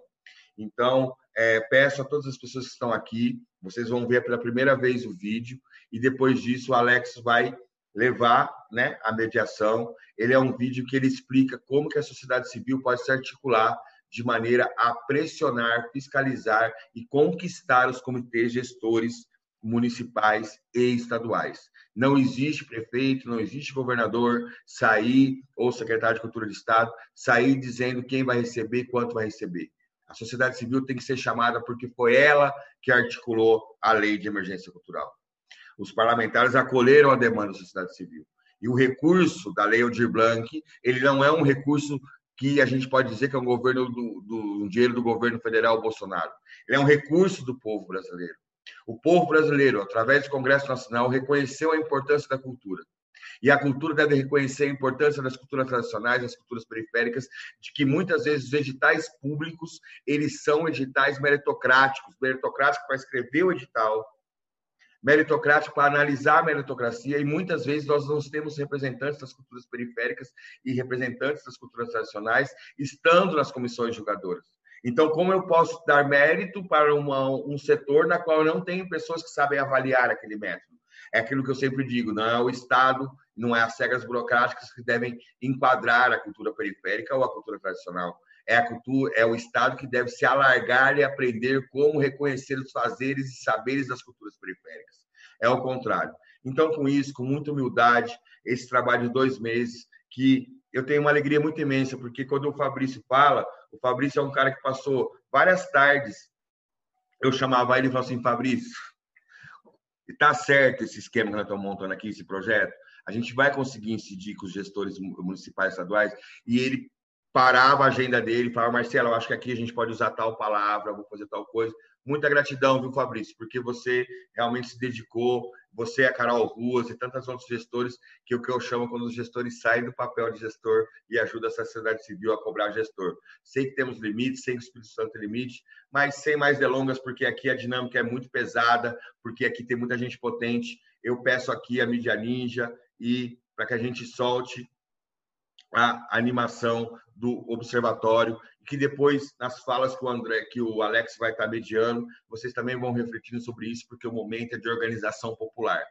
Nós iremos convocar a partir de 6 de é, outubro, 6 de outubro não, 6 de agosto, o que a gente está chamando de Conferência Popular da Cultura. Quando vocês verem a animação do vídeo, vocês vão ver que uma das atribuições do Observatório de Emergência Cultural é dar total apoio. Nós vamos, a partir de 6 de agosto, entrar num estado permanente de emergência cultural e um estado permanente de conferência.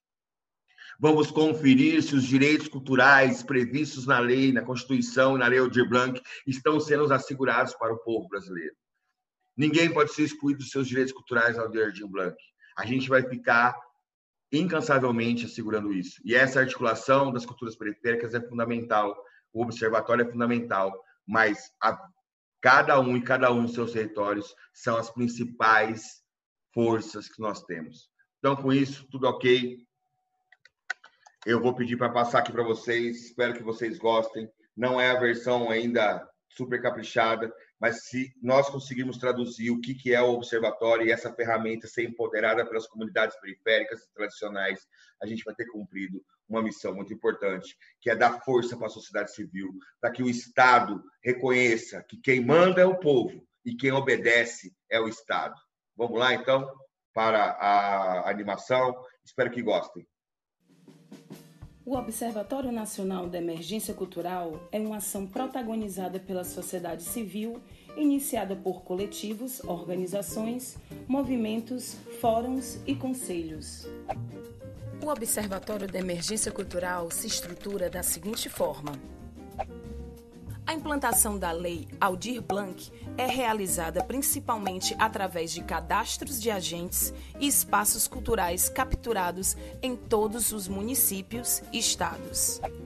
A Comissão Municipal é formada por pessoas e organizações da sociedade civil e é responsável pela relatoria e comunicação com o Observatório da Emergência Cultural tem como atribuições participar da Conferência Popular de Cultura e colaborar para a formalização e acompanhamento do Comitê Gestor Municipal. O Comitê Gestor Municipal é um mecanismo de gestão com participação da sociedade civil, no mínimo de forma paritária, formado por organizações e movimentos, prefeitura, Câmara dos Vereadores e órgãos de controle.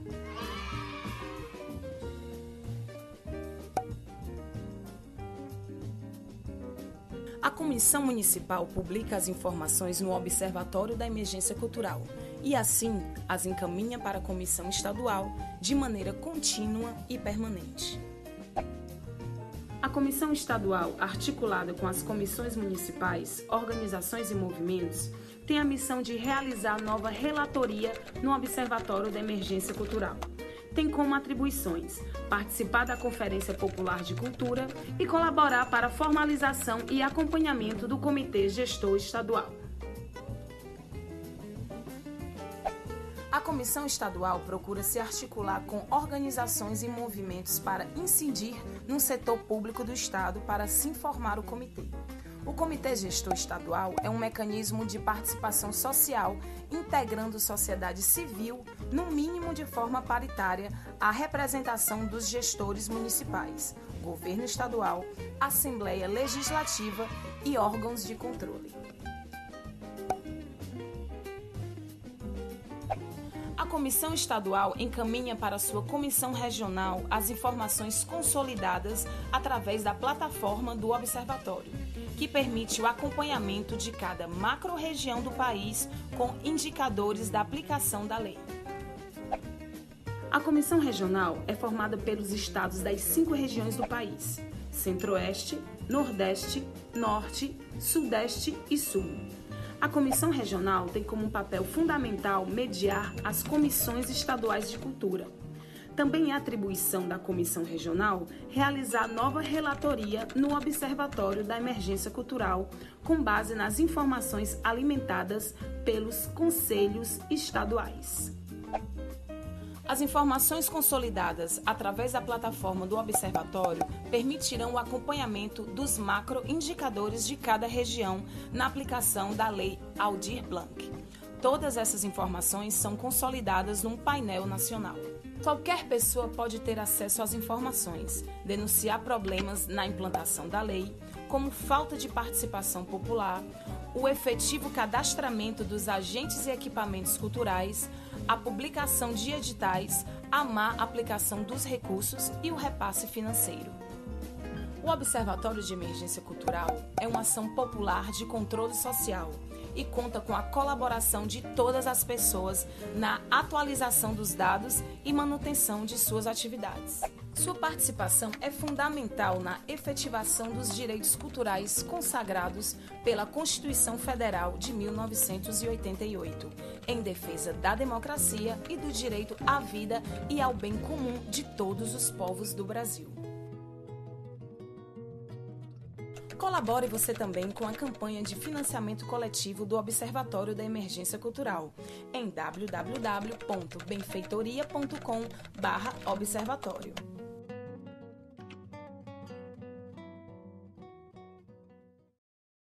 Muito bem, é isso. Sem mais delongas, espero que a gente consiga, né, cumprir essa missão. Alex, está aí o observatório, está aí o primeiro bloco, é com você, meu querido. Agora, vamos para cima. Boa noite aí de novo. Com certeza, Marcelo, uma ferramenta aí muito importante, observatório, até porque ele também tem uma linha ali para a gente fazer a denúncia, né? A gente sabe que a gente vai ter que fiscalizar os repasses, fiscalizar os conselhos, né?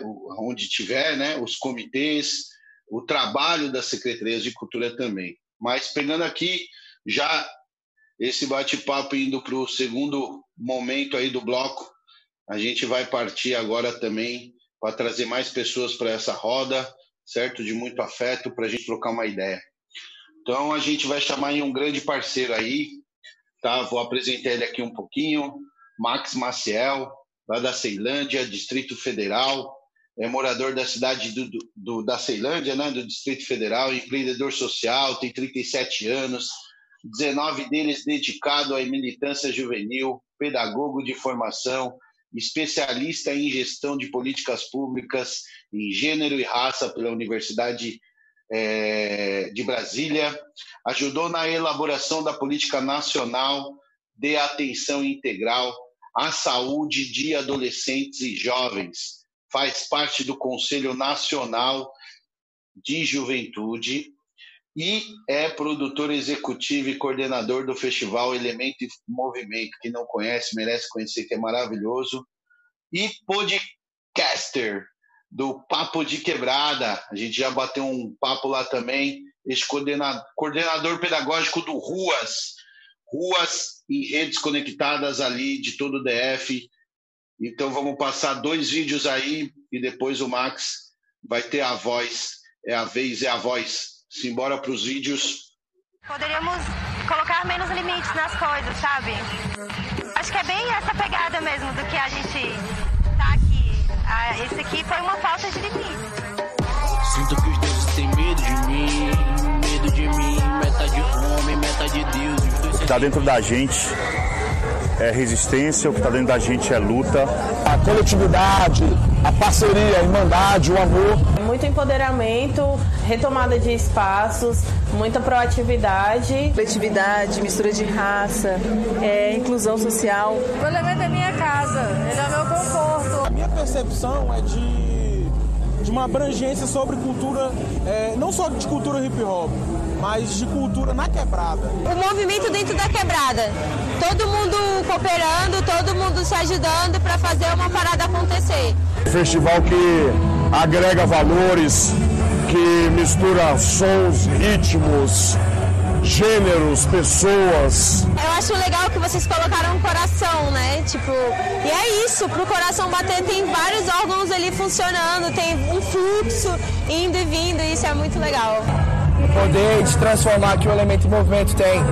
Tipo assim, de dar várias oportunidades para as pessoas. Tá quebrada, feita pela quebrada e tal. Para mim, é, significa autoestima para quebrada. O elemento é isso, né? É um espaço de expressão cultural é, que a gente tem e eu tenho certeza que foi um espaço conquistado com muita luta, né, com muita resistência. Vamos em frente, elemento em movimento, vamos manter o movimento. Continuar pregando a rua, a arte de rua, o artista de rua e o trampo que vem dela. Que resistir é isso, né? Resistir é se manter firme e acreditar que é possível mudança de alguma forma, é lutar. Então a gente segue lutando, né? Uma luta incansável, uma luta bela, uma vida que se expõe através de camisetas, de poesias, de arte, de música, de cultura. É sonho, a gente está sonhando com a quebrada melhor, então não é falando isso, é fazendo. Sem sonho a gente não vive, tá ligado? Pessoas, algumas pessoas falam que é besteira ficar sonhando. Não, não, não. Tem que sonhar. Eu sonhei, sonhei ser o melhor DJ do Brasil, sonhei ser o melhor DJ do mundo. E aí? grande satisfação de estar aqui com essa rapaziada, fazendo parte desse evento. Então nós desejamos vida longa. A nossa beleza, a nossa rebeldia e nossas utopias que vão continuar nos movendo sempre.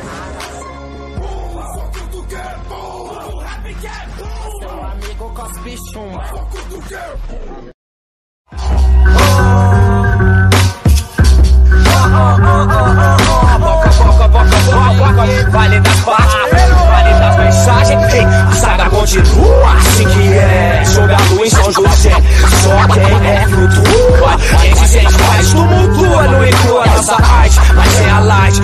a saga continua assim que é. Lua em São José, só quem é flutua. Quem se sente mais tumultua, não inclua nossa arte. Vale das palavras, salve, salve quebrada, boa pra nós. É pro capô, olha pra trás, irmão, tempo voa, lembre volta da fogueira. Nós, uma função, alegria, é o que via, neblina era bom. Nos peão de Berlim, mó chavão, neguinho, muita rima. Na mão, refrigerante, corotinho. Na praça, os vim, quantas vezes fui e vim. Bom rapaz, rimador. Na caça do dia, era assim todo dia. Do moi, quem sobrou, quem foi, deixou. Nostalgia pra nós que ficou na quebrada. Isso mesmo, certo? Da hora aí os dois vídeos. Vamos chamar então nosso parceiro Max Maciel. Cola na grade. Salve, salve família. Bom, desejar uma boa noite a todas e todos, né? Agradecer pelo convite, fazer participação e estar tá aqui trocando essa ideia, né? Mandar um salve a tantas pessoas aqui, a nossa vereadora Cida, né? A Rafa Afuage e Alex já tiveram nesse festival. Esse festival reúne mais de 20 mil pessoas na cidade de Celândia. Para quem não conhece a Celândia, gente, Celândia é uma das primeiras experiências no Brasil de remoções de favela, vem do nome de Centro de Erradicação de Invasões, né? ou seja, nós somos filhos, netos daqueles que ajudaram a construir a capital. Ao invés de ser chamado de trabalhadores, foi chamado de invasores, que já começa daí a nossa perversidade histórica é, elitista desse país profundo que continua reproduzindo todo esse conceito histórico, né? E a gente Bem, passou esse vídeo para falar um pouco sobre essa perspectiva de cultura e, e de tudo que está sendo dito aqui, né? O Fabrício, saudar todo mundo que já passou por aqui, a Sami. É, e dizer quando a gente pega essa perspectiva, seja da Lia a, de Blanc, seja do debate sobre cultura na periferia, é importante dizer que isso é muito novo para nós do ponto de vista histórico do Brasil. A gente não debatia cultura é, aos nossos 500 anos, né? Pelo contrário, né? Foi nos últimos a gente está aí desde 2016 tendo uma sofrência profunda de uma ausência, o Fabrício já colocou isso, todos os cortes de avanço que nós fizemos né, de 2003 uh, com Juca, Gil, como o Fabrício já colocou. Então, qual é a nossa perspectiva? Por que, que eu coloquei o, o Festival Elemento em Movimento aí? Porque quando a gente debate periferia e cultura, a gente tem que debater primeiro o acesso aos meios de produção.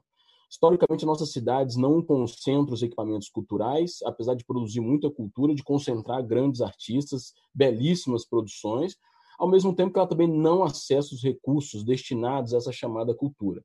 Né? Por isso que é fundamental a gente produzir as nossas artes, como acessar os fundos, os recursos e cobrar, sim, do poder público seu papel é fundamental nessa é, sinergia, porque a cultura ela sempre foi criminalizada, ela sempre vai ser criminalizada, ela sempre vai estar na, na última pauta do debate é, das políticas públicas. Só que a gente tem que vir aqui dizer e reforçar mais uma vez que cultura é educação, que cultura é saúde, que cultura é território, né? É, esses são os desafios, esses são as, as perspectivas colocadas, porque dentro de todo o cenário de crise que nós estamos vivendo hoje, é, nós vamos ser um dos últimos a retomar o processo, mas num, num pós-guerra, em todas as catástrofes mundiais que a gente pode pegar na história, é a cultura que salva, porque ela que registra as memórias, ela que mantém os acervos históricos, ela que mantém os pontos de memória, ela que mantém os povos conectados na sua identidade, na sua pluralidade, na sua diversidade.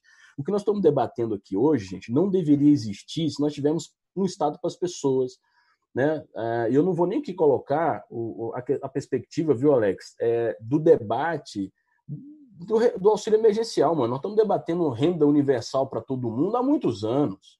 Né? A gente não precisaria estar aqui pedindo 600 contos se todo mundo tivesse o direito né, constituído de ter lá seus mil reais na conta, sem, obviamente, é, reduzir o, as pautas que já foi conquistas sociais na Constituição, porque senão a gente vai cair nas pautas neoliberais de achar que vai dar dinheiro para as pessoas e elas vão se virar na ponta. Não é isso. Nós estamos, trabalhando, nós estamos discutindo aqui redução de, de, de vulnerabilidade. Eu vi você falando sobre cesta básica.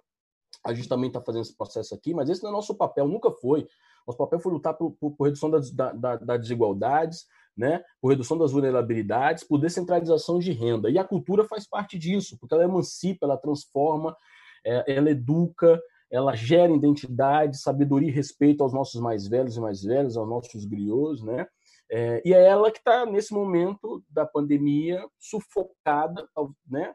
sem perspectiva, onde a gente tem que estar tá aí lutando, é, obviamente, numa pauta que vai ter que ser o debate emergencial, e nós vamos ter que pegar todo esse processo do, do observatório. Eu quero que saudar viu, gente, o Emergências Culturais, que está tentando glutinar tudo isso no mesmo espaço para a gente poder traduzir isso de forma depois para o nosso dialeto. Não quer dizer que a gente não compreenda os, os debates, os discursos, não. Pelo contrário, nós estamos na agenda da política pública há muito tempo. Mas é, ela não é acessível para todo mundo, né? E eu coloco o festival por quê? Porque esse festival, e o Alex Rafael já foi lá, sabe muito bem que ele não é simplesmente aquele sonho, aquele palco, né? Nós estamos ali, aquele festival acontece porque a gente fica oito meses com a nossa escola de formação, formando o hold, que é a nossa técnica, formando iluminador, formando, formando a nossa equipe de cenografia, nossa equipe de audiovisual, nossa equipe de, de fotografia, nossa equipe de produção de eventos. O festival é apenas uma amostra de dizer como a gente é capaz de produzir tudo isso com a mesma qualidade, é, e não perdendo para nenhum outro grande festival, não é porque a gente realiza, não, é, pela capacidade que a gente tem. Ou seja, mas só é possível porque nós fomos ponto de cultura lá atrás. Ou seja, não dá para debater, obviamente, diante da necessidade emergencial que nós estamos fazendo aqui, mas não dá para colocar isso se não debater que a cultura precisa ser uma prioridade de Estado e precisa ser uma prioridade para a sociedade e para as pessoas. Né? Ela não dá mais para ser apenas a pauta de salvaguarda em algum momento, ou alguém vai ficar dizendo que paga o nosso salário, que eu costumo ver isso sempre, né? Ah, vocês estão aí lutando, a gente fica aí mamando, pagando o seu salário. Não, a gente trabalha, produz. E o potencial econômico no Brasil da, da, da economia criativa é gigantesco.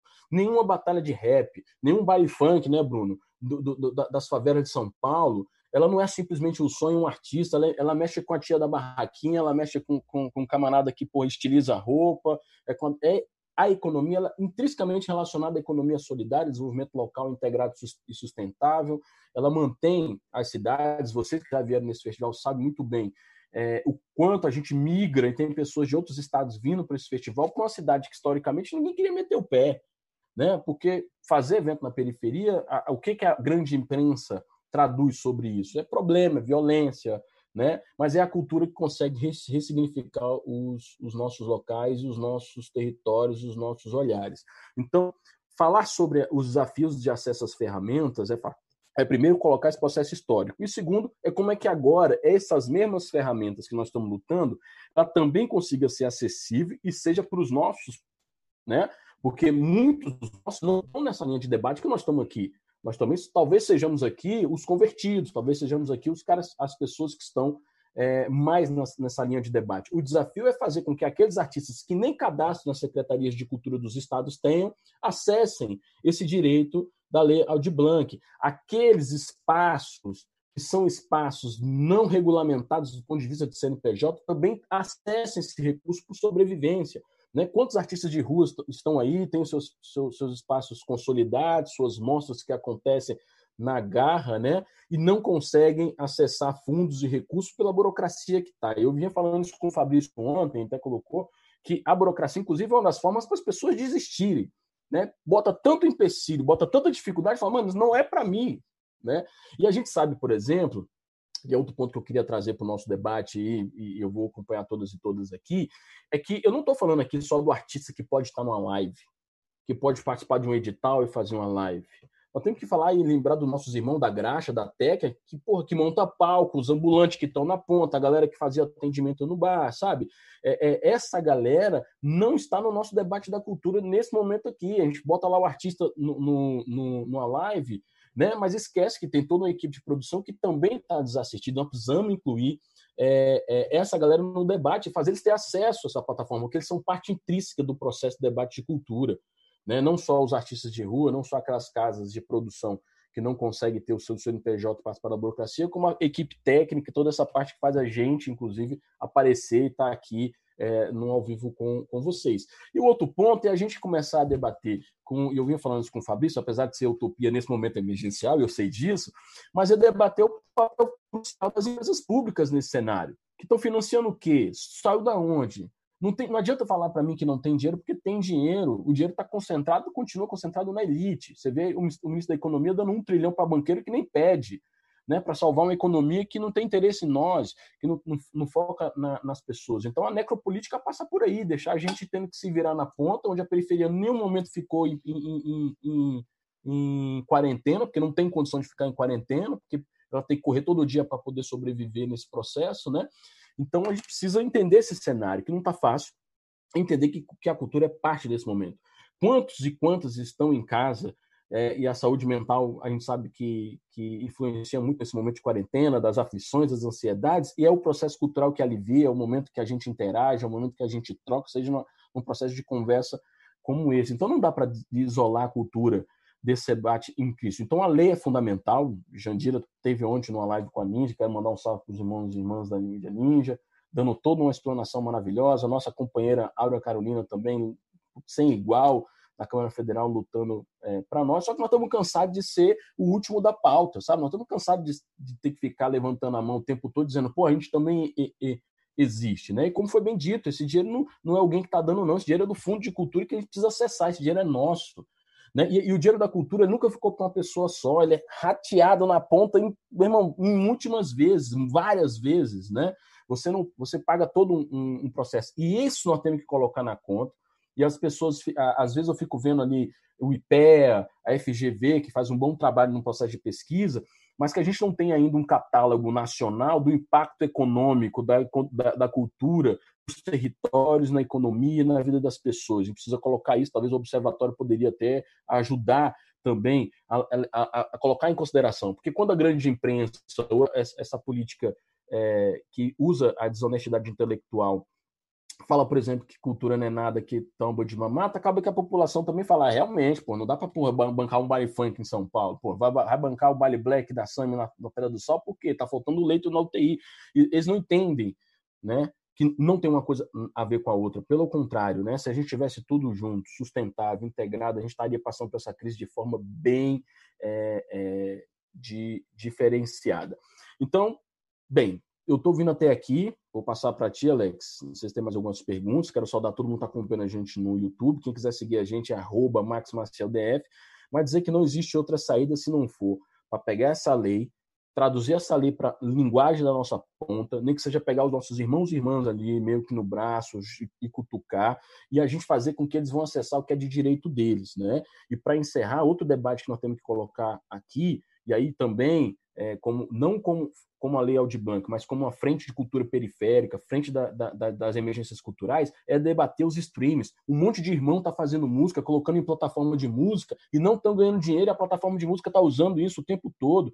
Nós precisamos chamar a ONRPM, Spotify, Deezer, YouTube e falar, irmão, olha só, não dá para você colocar um, deixar o irmão subir um vídeo e dizer que ele que tinha que correr atrás para poder colocar a música dele ou, ou, ou, ou criar lá a plataforma para poder é, gerar renda, né? Isso tem que ser parte automática, é, intrinsecamente automático, sem passar por nenhuma burocratização de grandes agências, que a gente nem sabe qual é o calibre desse processo. E tem muitos irmãos e irmãs com altíssima qualidade, com grandes visualizações e que não estão recebendo nesse momento, que poderia também ajudá-los é, nessa ponta. Então fica aí esse registro, fica esse nosso debate, estamos aí.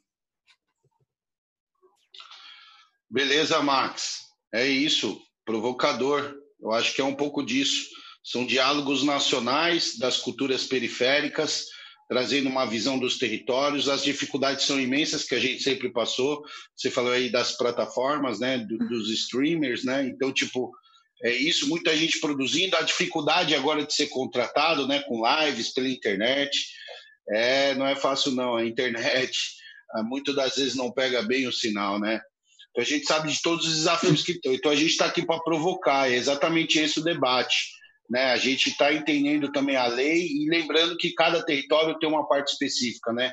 na maneira que é constituído toda a parte da Secretaria de Cultura. Por isso que eu sempre, toda hora, estou falando, porque nós aqui não vamos resolver os problemas, e sim as pessoas que estão na ponta, entendendo suas realidades, entendendo a Secretaria de Cultura, os conselhos, os comitês, fiscalizando o, o cadastro, fazendo a denúncia no observatório, acompanhando todos esses processos.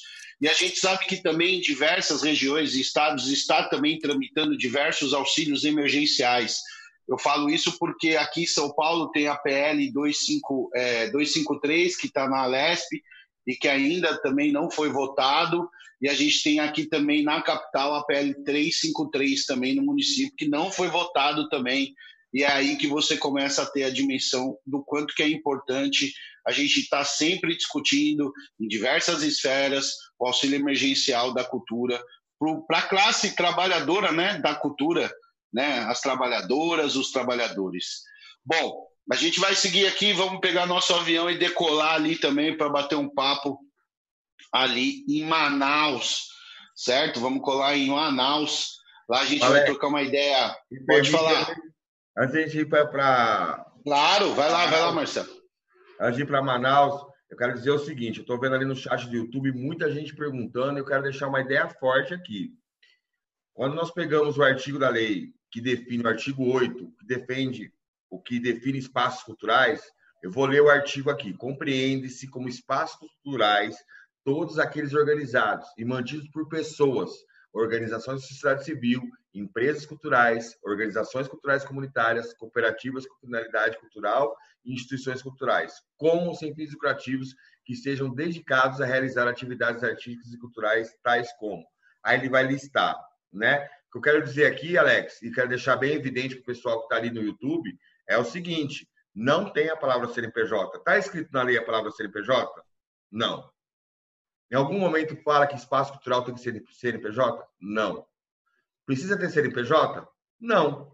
Está na lei que precisa ter CNPJ? Está escrito lá entidades ou organizações ou iniciativas de espaços culturais que tenham CNPJ? Não está. Então, quem falar que precisa ter CNPJ para se definir espaços culturais está mentindo. Com você, Alex, e muito bem a sua condução aí. Feliz de estar aqui com você.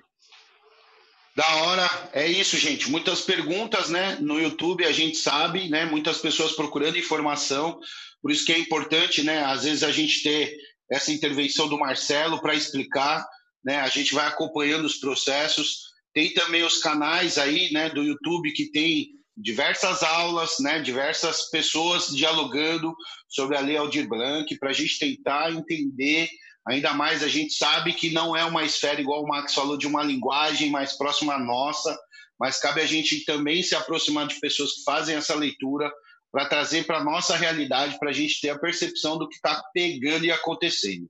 Estou seguindo aqui, obrigado Marcelo pela contribuição. Vamos pegar, decolar para Manaus. A gente está com uma produtora zica ali, a Michelle Endels. A gente está lá com ela, uma produtora cultural, feminista, ativista do movimento negro e da cultura, fundadora do coletivo Difusão e acadêmica de direito.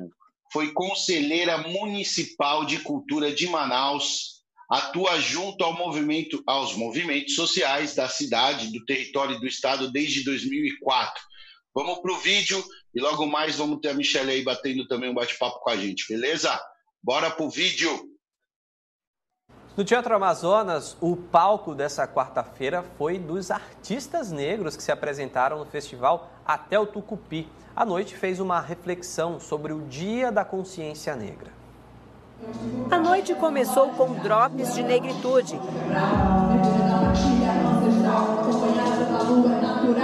Consciência negra e arte de uma vez só. A cada rap, uma reflexão sobre o racismo, Outros levantavam discussão sobre as diferenças sociais. Kurt e Jonathan disseram que cada letra foi inspiração da vida real. Vai da nossa vivência e daí vem a inspiração para a gente escrever. A gente canta o que a gente vive. A gente passa o que a gente vive. Nada, o rap não é nada mais que a gente vive. A gente passa as nossas vivências, a gente tenta conscientizar o povo daquilo que a gente vive no, no, na periferia. O show de arte integrada deu destaque para eles, os protagonistas da consciência negra. A gente resolveu mostrar que também tem um lado legal, tem um lado bom, que tem artistas produzindo, fazendo a sua arte, fazendo a sua produção cultural. E isso vai estar aqui na abertura do Festival Hotel Tucupi. O evento termina no sábado no Centro de Convivência Padre Pedro Vinhola, na Cidade Nova. No teatro, quem prestigiou o evento nessa quarta-feira gostou. Estamos contentes, felizes, muito gostosos. É um Foi bom passeio. Muito bonito. Para prestigiar também né, a questão do, dos eventos que acontecem aqui. E a oportunidade também da gente estar tá assistindo e, né, e acompanhando os eventos culturais que tem no, no município. Uou! É isso. Agora a gente vai trocar uma ideia aí com essa parceira, produtora Michele Caminhos abertos para você, simbora fazer essa roda girar. Boa noite, galera. Gratidão aí pelo espaço. Muito importante que a região norte está representada, né? Amazonas, Manaus. Estamos aqui, resistimos, né? E aí eu acho que a minha fala vai ser um pouco de denúncia, um pouco de tudo que a gente já vem fazendo há mil anos aí os trabalhadores da cultura. Né? Lembrando que nós, trabalhadores da cultura, já trabalhávamos contra o descaso que acontecia há muito tempo. Nada foi fácil para a cultura, né? agora no meio de uma pandemia que vai ser, mas a gente segue aí na resistência. Né?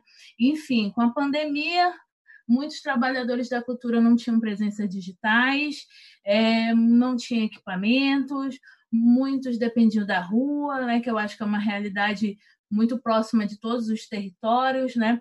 Muitos não tem e ainda não tem hábito de escrever projetos, é, e aqui em Manaus foi artista ajudando artista, assim como o meu coletivo, o Coletivo Difusão, ajudou aí uma par de gente, movimentos como Mobiliza Cultura também colaborou de uma forma bastante intensa, até pressionando aí servidores públicos que hoje estão nesses espaços que estão, para mim, subutilizados, né? porque quando pessoas que estão ocupando esses espaços ditos de poder é, poderiam estar tá melhorando a vida né, dos trabalhadores de cultura, estão mais elitizando. Né? E aí eu quero fazer um, um, um, uma fala aqui para denunciar, para criticar, para trazer melhorias em relação, por exemplo, ao estado do Amazonas no setor da Secretaria de Cultura e Economia.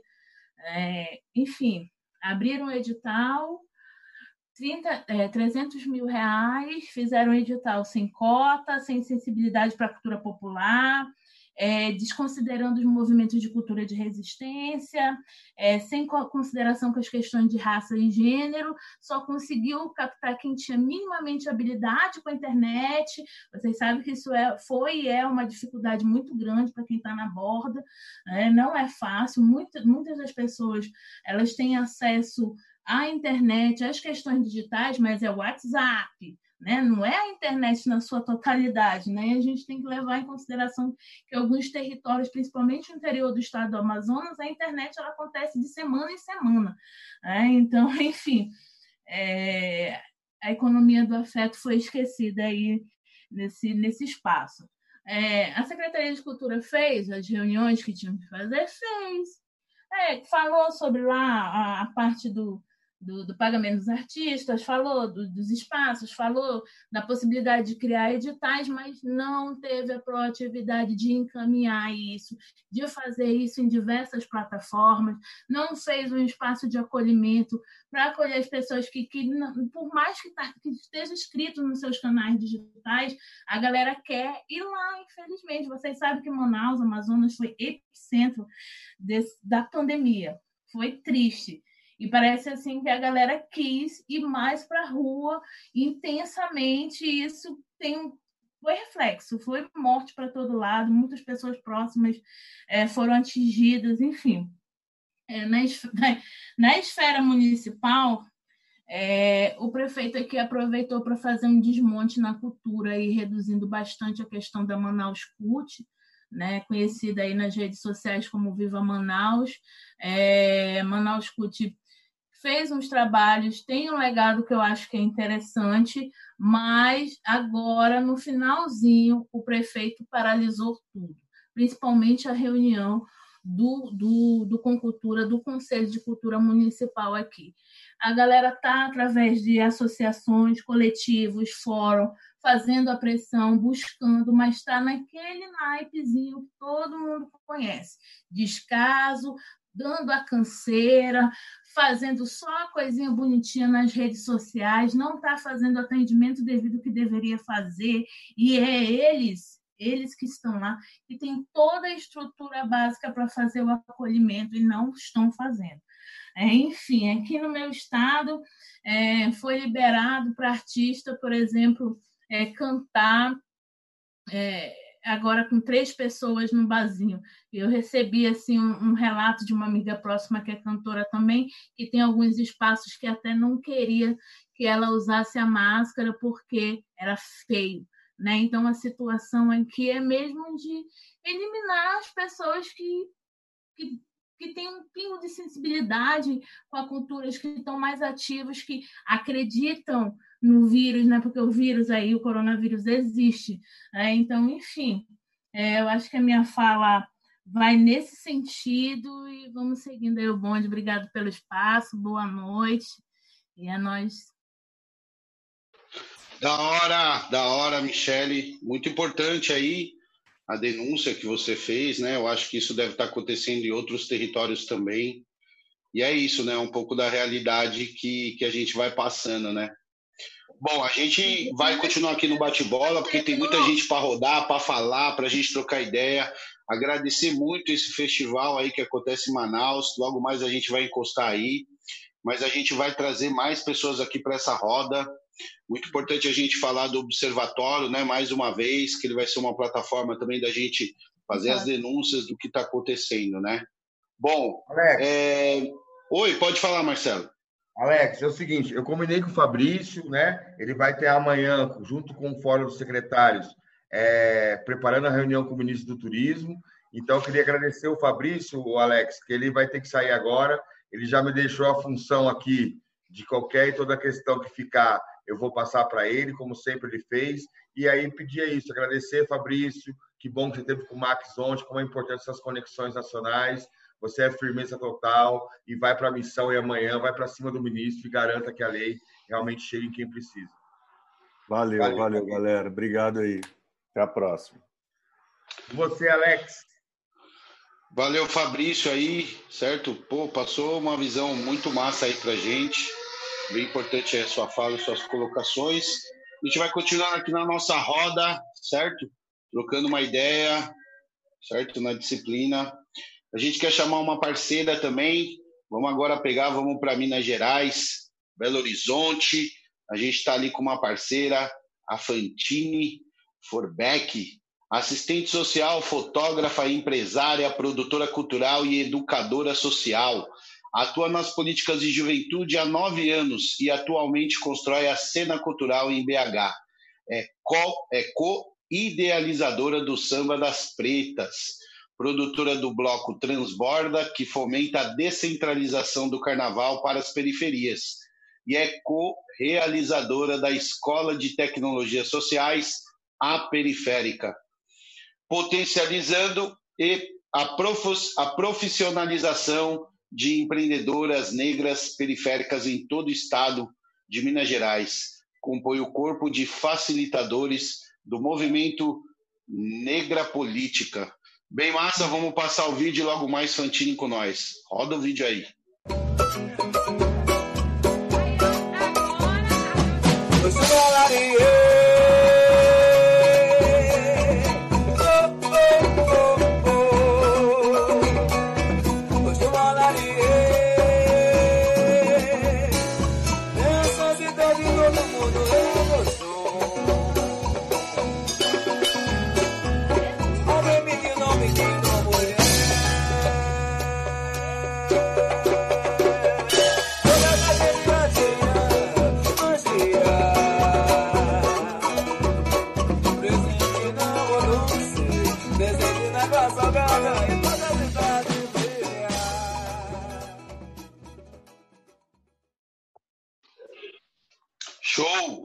Isso mesmo.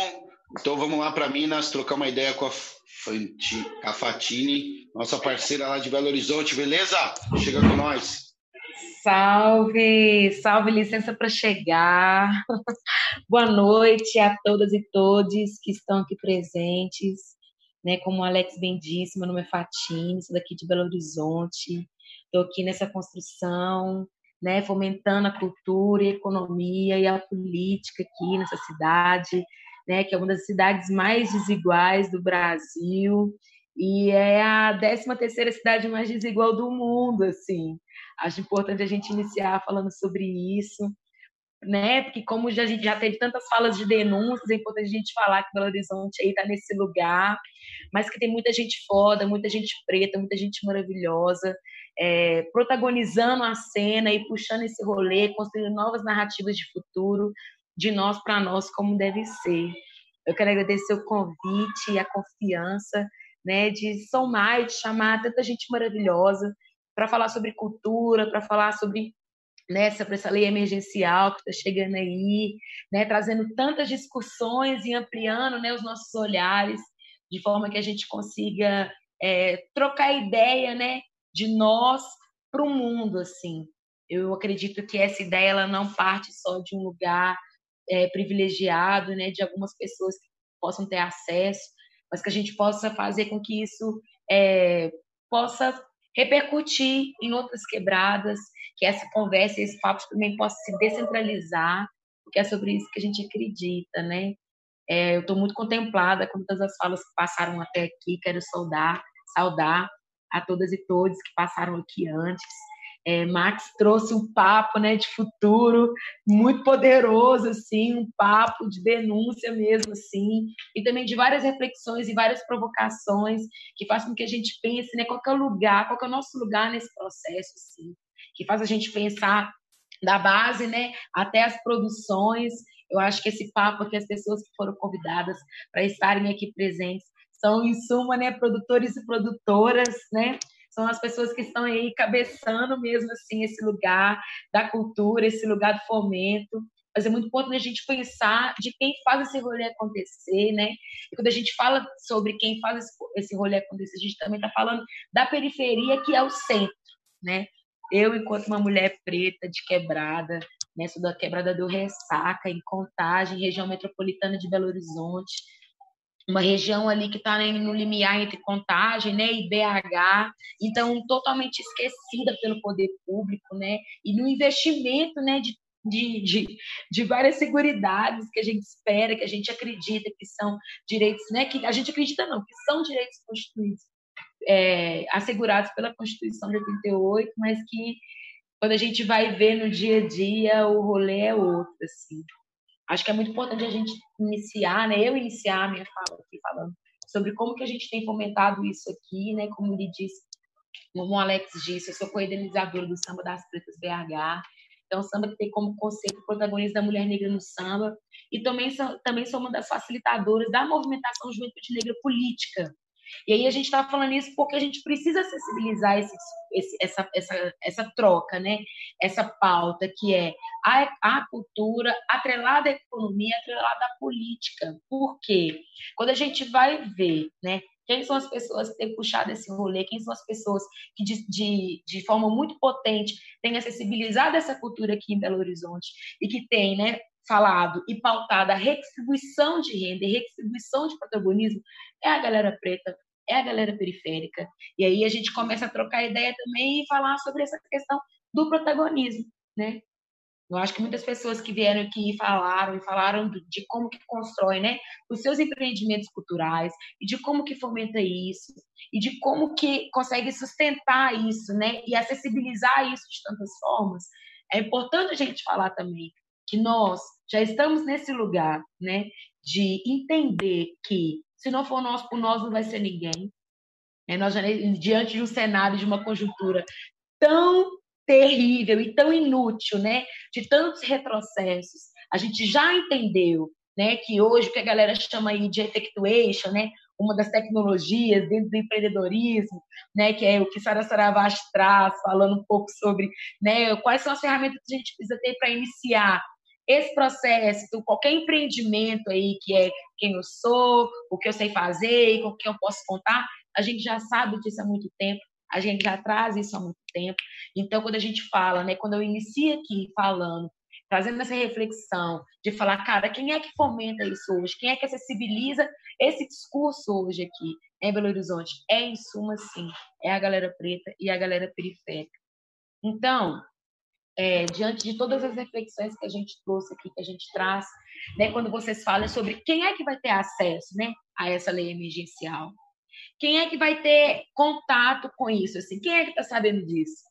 Eu acho que é muito legal assim trazer que quando né, saiu a lei, a gente começou a compartilhar nos grupos, a galera começou assim, cara, será que isso vai chegar aqui? Se eu não tiver acesso nem na primeira lei, aí a gente está falando de uma galera que comenta cultura, como está dizendo aqui, né? A galera periférica, né? Tem a galera da, da Noarte Produções, que é uma galera que é referência para a gente aqui na Quebrada, né? ali em Palmital, na margem da margem, mas é uma galera que faz o rolê acontecer, faz o rolê acontecer de forma muito potente, que traz economia não só para eles, mas que também traz economia para o seu território, como já foi dito, assim, que a gente trabalha dessa forma, né? Nessa perspectiva da economia solidária, da, da economia colaborativa, da economia criativa também, então, é, é uma galera que questiona: será que isso vai chegar para gente? e é isso, assim. Quando a gente começa né, a, a comentar lives, a trazer a galera para repensar e para refletir e para construir junto, é para a gente acessibilizar essa discussão e falar, cara, isso é um direito. A gente precisa botar fé de que isso de fato vai chegar. Mas de que forma? Né? Com que conteúdo que isso chega também para a galera? Se for na perspectiva, né, a gente colocar uma linguagem instrumental e falar, galera, ó, tá rolando e é isso. Acessa aí que vocês vão conseguir é, receber esse auxílio. Será que é dessa forma mesmo? Sabe? É, a gente tem falado muito, muito aqui, né, assim, de todas as falas que passaram aqui antes, sobre essa redistribuição de renda, sobre essa redistribuição de protagonismo, sobre acessibilizar esse discurso. É uma pauta que a gente traz aqui em BH, né? Uma vez que a gente vê grandes festivais acontecendo aqui, e quem é que protagoniza isso? Isso chega para quem? Isso está concentrado onde? Né? Em suma, é no centro. Sabe? Em suma, é a galera, os grandes festivais, os grandes acontecimentos culturais concentrado dentro da Avenida do Contorno. Quem conhece BH sabe que BH, ela tá ali, velho, dentro de uma avenida que contorna a cidade inteira. E quem tá à margem? Isso chega? Né? Então, a gente construir fóruns e trazer pautas. A gente está no ano de eleição, acho que é importante reafirmar isso, né? Quem são os políticos que vão trazer essa pauta de acessibilizar essa cultura e de, de, de expandir esse diálogo, sabe? e acessibilizar esse diálogo também. Quem são os políticos que estão pautando isso, né? Redemocratização, que é dessa essa acessibilidade e acessibilizar esses editais, né, que como já foi dito aqui, em suma são extremamente burocráticos e a burocracia ela está aí para barrar, a burocracia ela está aí para limitar, né, né, qualquer pessoa que tenha acesso a isso. E é isso, essa é a realidade que a gente vivencia, mas é muito importante a gente dizer que a gente continua de pé, que a gente continua fazendo esse rolê acontecer, né? A gente está aí se adaptando, a gente está aí nesse, nesse processo, né, de não deixar, e aí eu estou falando aqui até numa perspectiva enquanto uma mulher sambista, né, que fomenta o samba aqui de Belo Horizonte, que também fomenta o carnaval, né? O carnaval aqui em Belo Horizonte, é, na perspectiva desse ano, girou aí em torno de 8 milhões, 8, 8 milhões mesmo, assim, de, de reais aqui na cidade. Isso é muito poderoso, né? Porque envolve uma gama de pessoas, né? E aí, como foi dito aí pelo Max, é da graxa as, as, grandes produções, e é sobre isso mesmo, é quando a galera consegue ter dinheiro, é quando a galera vai para a rua, é quando os ambulantes vai lá vender a sua cerveja, consegue aí uma grana para conseguir né, aquilo que, que eles desejam e para ter uma renda né, base mesmo para continuar. Aqui em Belo Horizonte, o carnaval, gente, ele começa assim, três meses antes então, assim, os ensaios ali em novembro, o rolê já está tá acontecendo. Então, assim, para esse ano a gente vai ter uma queda muito grande nesse processo. A galera já está falando isso, a galera já está pautando isso. Então é muito importante a gente falar sobre isso, né, aqui e, e potencializar, né, esse discurso e essa fala e essas reflexões de a gente precisa democratizar esse assunto. A gente precisa acessibilizar essa troca, né? Que a gente possa ter mais partilhas como essa aqui, de várias reflexões, de várias provocações, de trazer a gente poda para trocar essa ideia, de trazer a gente preta para trocar essa ideia, de, a gente, de trazer a gente periférica para trocar essa ideia, porque é sobre isso. A gente sabe quem é que está fazendo esse rolê acontecer mesmo em meio à pandemia. A gente sabe que é a cultura que muitas vezes está mantendo a galera dentro de casa, né? Eu acabei, já falei com o Alex, acabei de finalizar uma live agora de cinco horas com samba, né? E que é mesmo, né, estando em casa, mesmo estando nesse, nesse período de isolamento, a gente consegue ainda manter nessa renda entre as pessoas da produção, é, de trazer junto, de fazer esse rolê acontecer. Mas é isso, né? Martina, muito, foi. Alex, eu tive aqui uma epifania, eu tive um sonho aqui. A sua fala foi muito forte para mim. Quero propor o seguinte: vocês aqui, vocês, vocês vão dizer como e quando vocês querem ter a programação de vocês aqui no canal da Emergência Cultural. Nossa! Para que vocês produzam, vocês conversem entre vocês, o Alex também ajuda. Esses são tudo. É, aqui estamos falando só de gente grande da produção, só mestre aqui, mestre aqui, gente tal. Então, eu estou aqui muito emocionado de dizer que o canal da Emergência Cultural tem o dever de entregar parte da sua programação para essa missão tão bonita que você falou, que realmente me comoveu bastante. É isso. É isso, maravilhoso, que bom. A gente está falando de vivência, a gente está falando de realidade, né, Alex? Para geral que já passou aqui, Sam, Max, para muitas pessoas que vão vir depois. A gente está falando do que a gente faz, que é de nós por nós, sempre foi, né?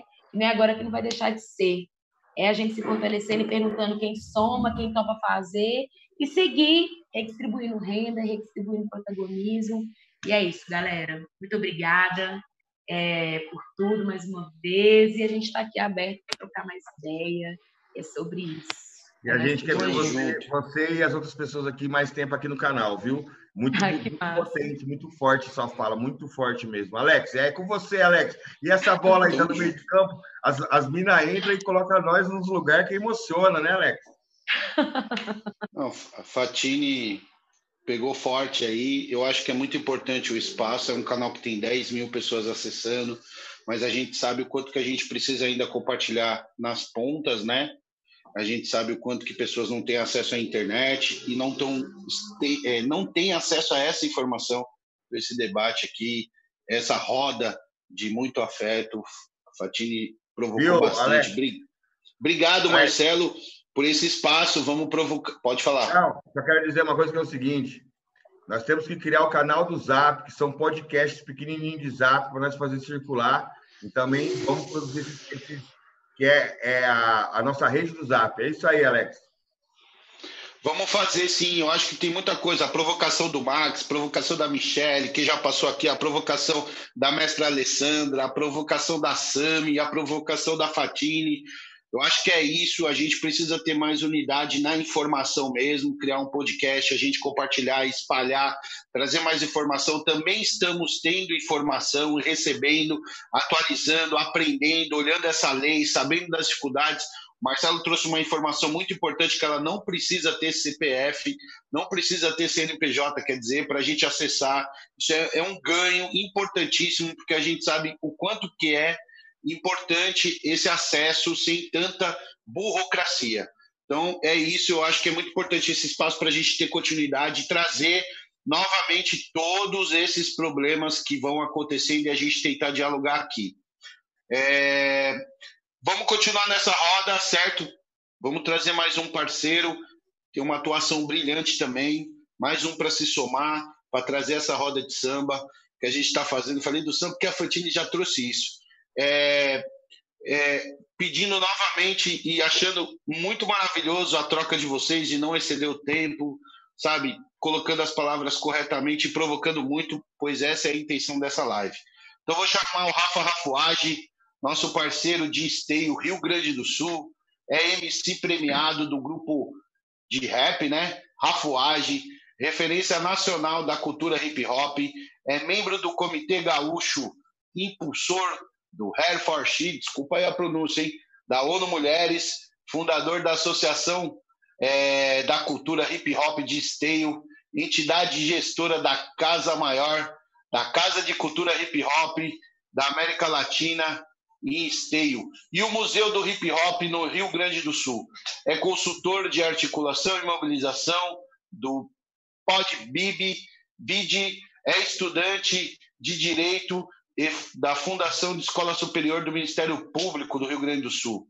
É formado em Epistemologia do Sul pelo Centro de Estudos Sociais da Universidade de Coimbra, em Portugal, e é técnico de comunicação social, publicidade e propaganda. Produtor cultural, especialista em captação de recursos e elaboração de políticas públicas. É mais um peso pesado chegando. A gente vai ver um vídeo muito importante do manifesto então vamos para o vídeo. Logo mais, Rafa com nós.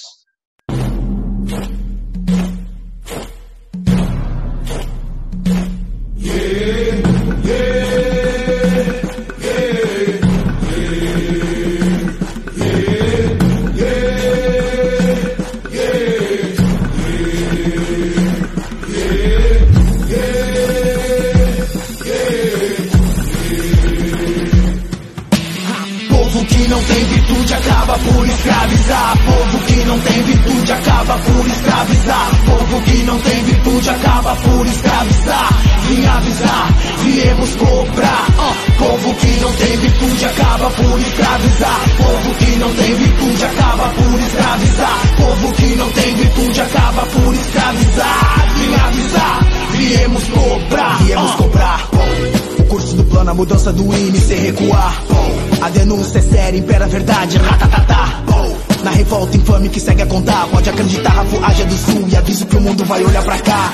Sigo estudando, pensando, vivendo o que eu nunca vivi. Pensei que tão cedo não vinha, mas certo que um dia esse rap tava pra sair. Ó, oh, sem espaço pros coniventes que nos excluem da história inteira. Sem tempo a perder. Uh! É por Oliveira Silveira, ó. Oh, povo que não tem virtude, escraviza, manipula, humilha, não forma, se esquiva, ó, oh, da verdadeira história da folha e da glória. Traidores com nomes de rua, vivendo até hoje com falsa memória. Mais verdade, menos mito, porque porongos dói na alma. Vocês querem calma, mas não os vejo mudando essa porra, sentindo esse trauma. Que contribui num Brasil desumano, leva pra vala mais um mano, igual lanceiros negros, onde o tiro não foi por engano desse povo que não tem virtude acaba por escravizar. Povo que não tem virtude acaba por escravizar. Povo que não tem virtude acaba por escravizar. Vim avisar, viemos cobrar. Uh, povo que não tem virtude acaba por escravizar. Povo que não tem virtude acaba por escravizar. Povo que não tem virtude acaba por escravizar. Vim avisar, viemos cobrar. Uh.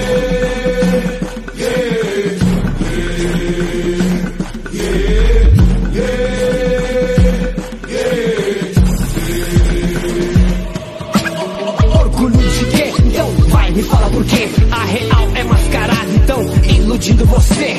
Povo sem virtude escraviza, vai ver. A história deturpada não podemos conceber. Nem maracatu, nem chimango, liga a fita, eu sou brasileiro. Antes de mais nada, heróis do sul foram lanceiros, batalhando por nosso lugar, iludidos pela tirania. Senhores da guerra mancharam a terra com sangue e covardia. As marcas da alma que insistem latejar, sem sarar, fantasiar, estereotipar, nem me desculpar. Toda injustiça reivindicar, mostrar a verdade sem maquiar, nem glamorizar. Se liga, rapá! E, e, e quem representa em destaque no livro não tá. É um traje, a imagem, isso agora tem que mudar. Heróis de graça não estão na praça, nós viemos destacar. Respeito é pra quem tem e não iremos nos calar. Ha! Povo que não tem virtude acaba por escravizar. Povo que não tem virtude acaba por escravizar. Povo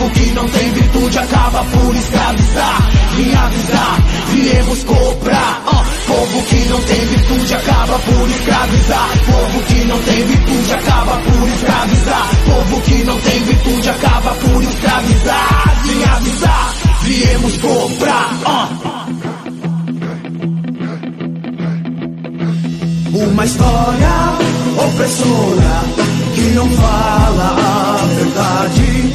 Todo 20 de setembro eles escondem a crueldade. Não clamamos por vingança, mas queremos nossas terras. E que tenham vergonha e não mascarem a sua guerra. Sua guerra. Que vocês tenham vergonha e não mascarem sua guerra. Mas não basta abraçar preto e tirar foto do meu lado. Com quem de lá em Morongos, negros foram dizimados. Não clamamos por vingança, mas queremos nossas terras. E que tenham vergonha e não mascarem a sua guerra. Sua guerra. Que vocês tenham vergonha e não mascarem sua guerra.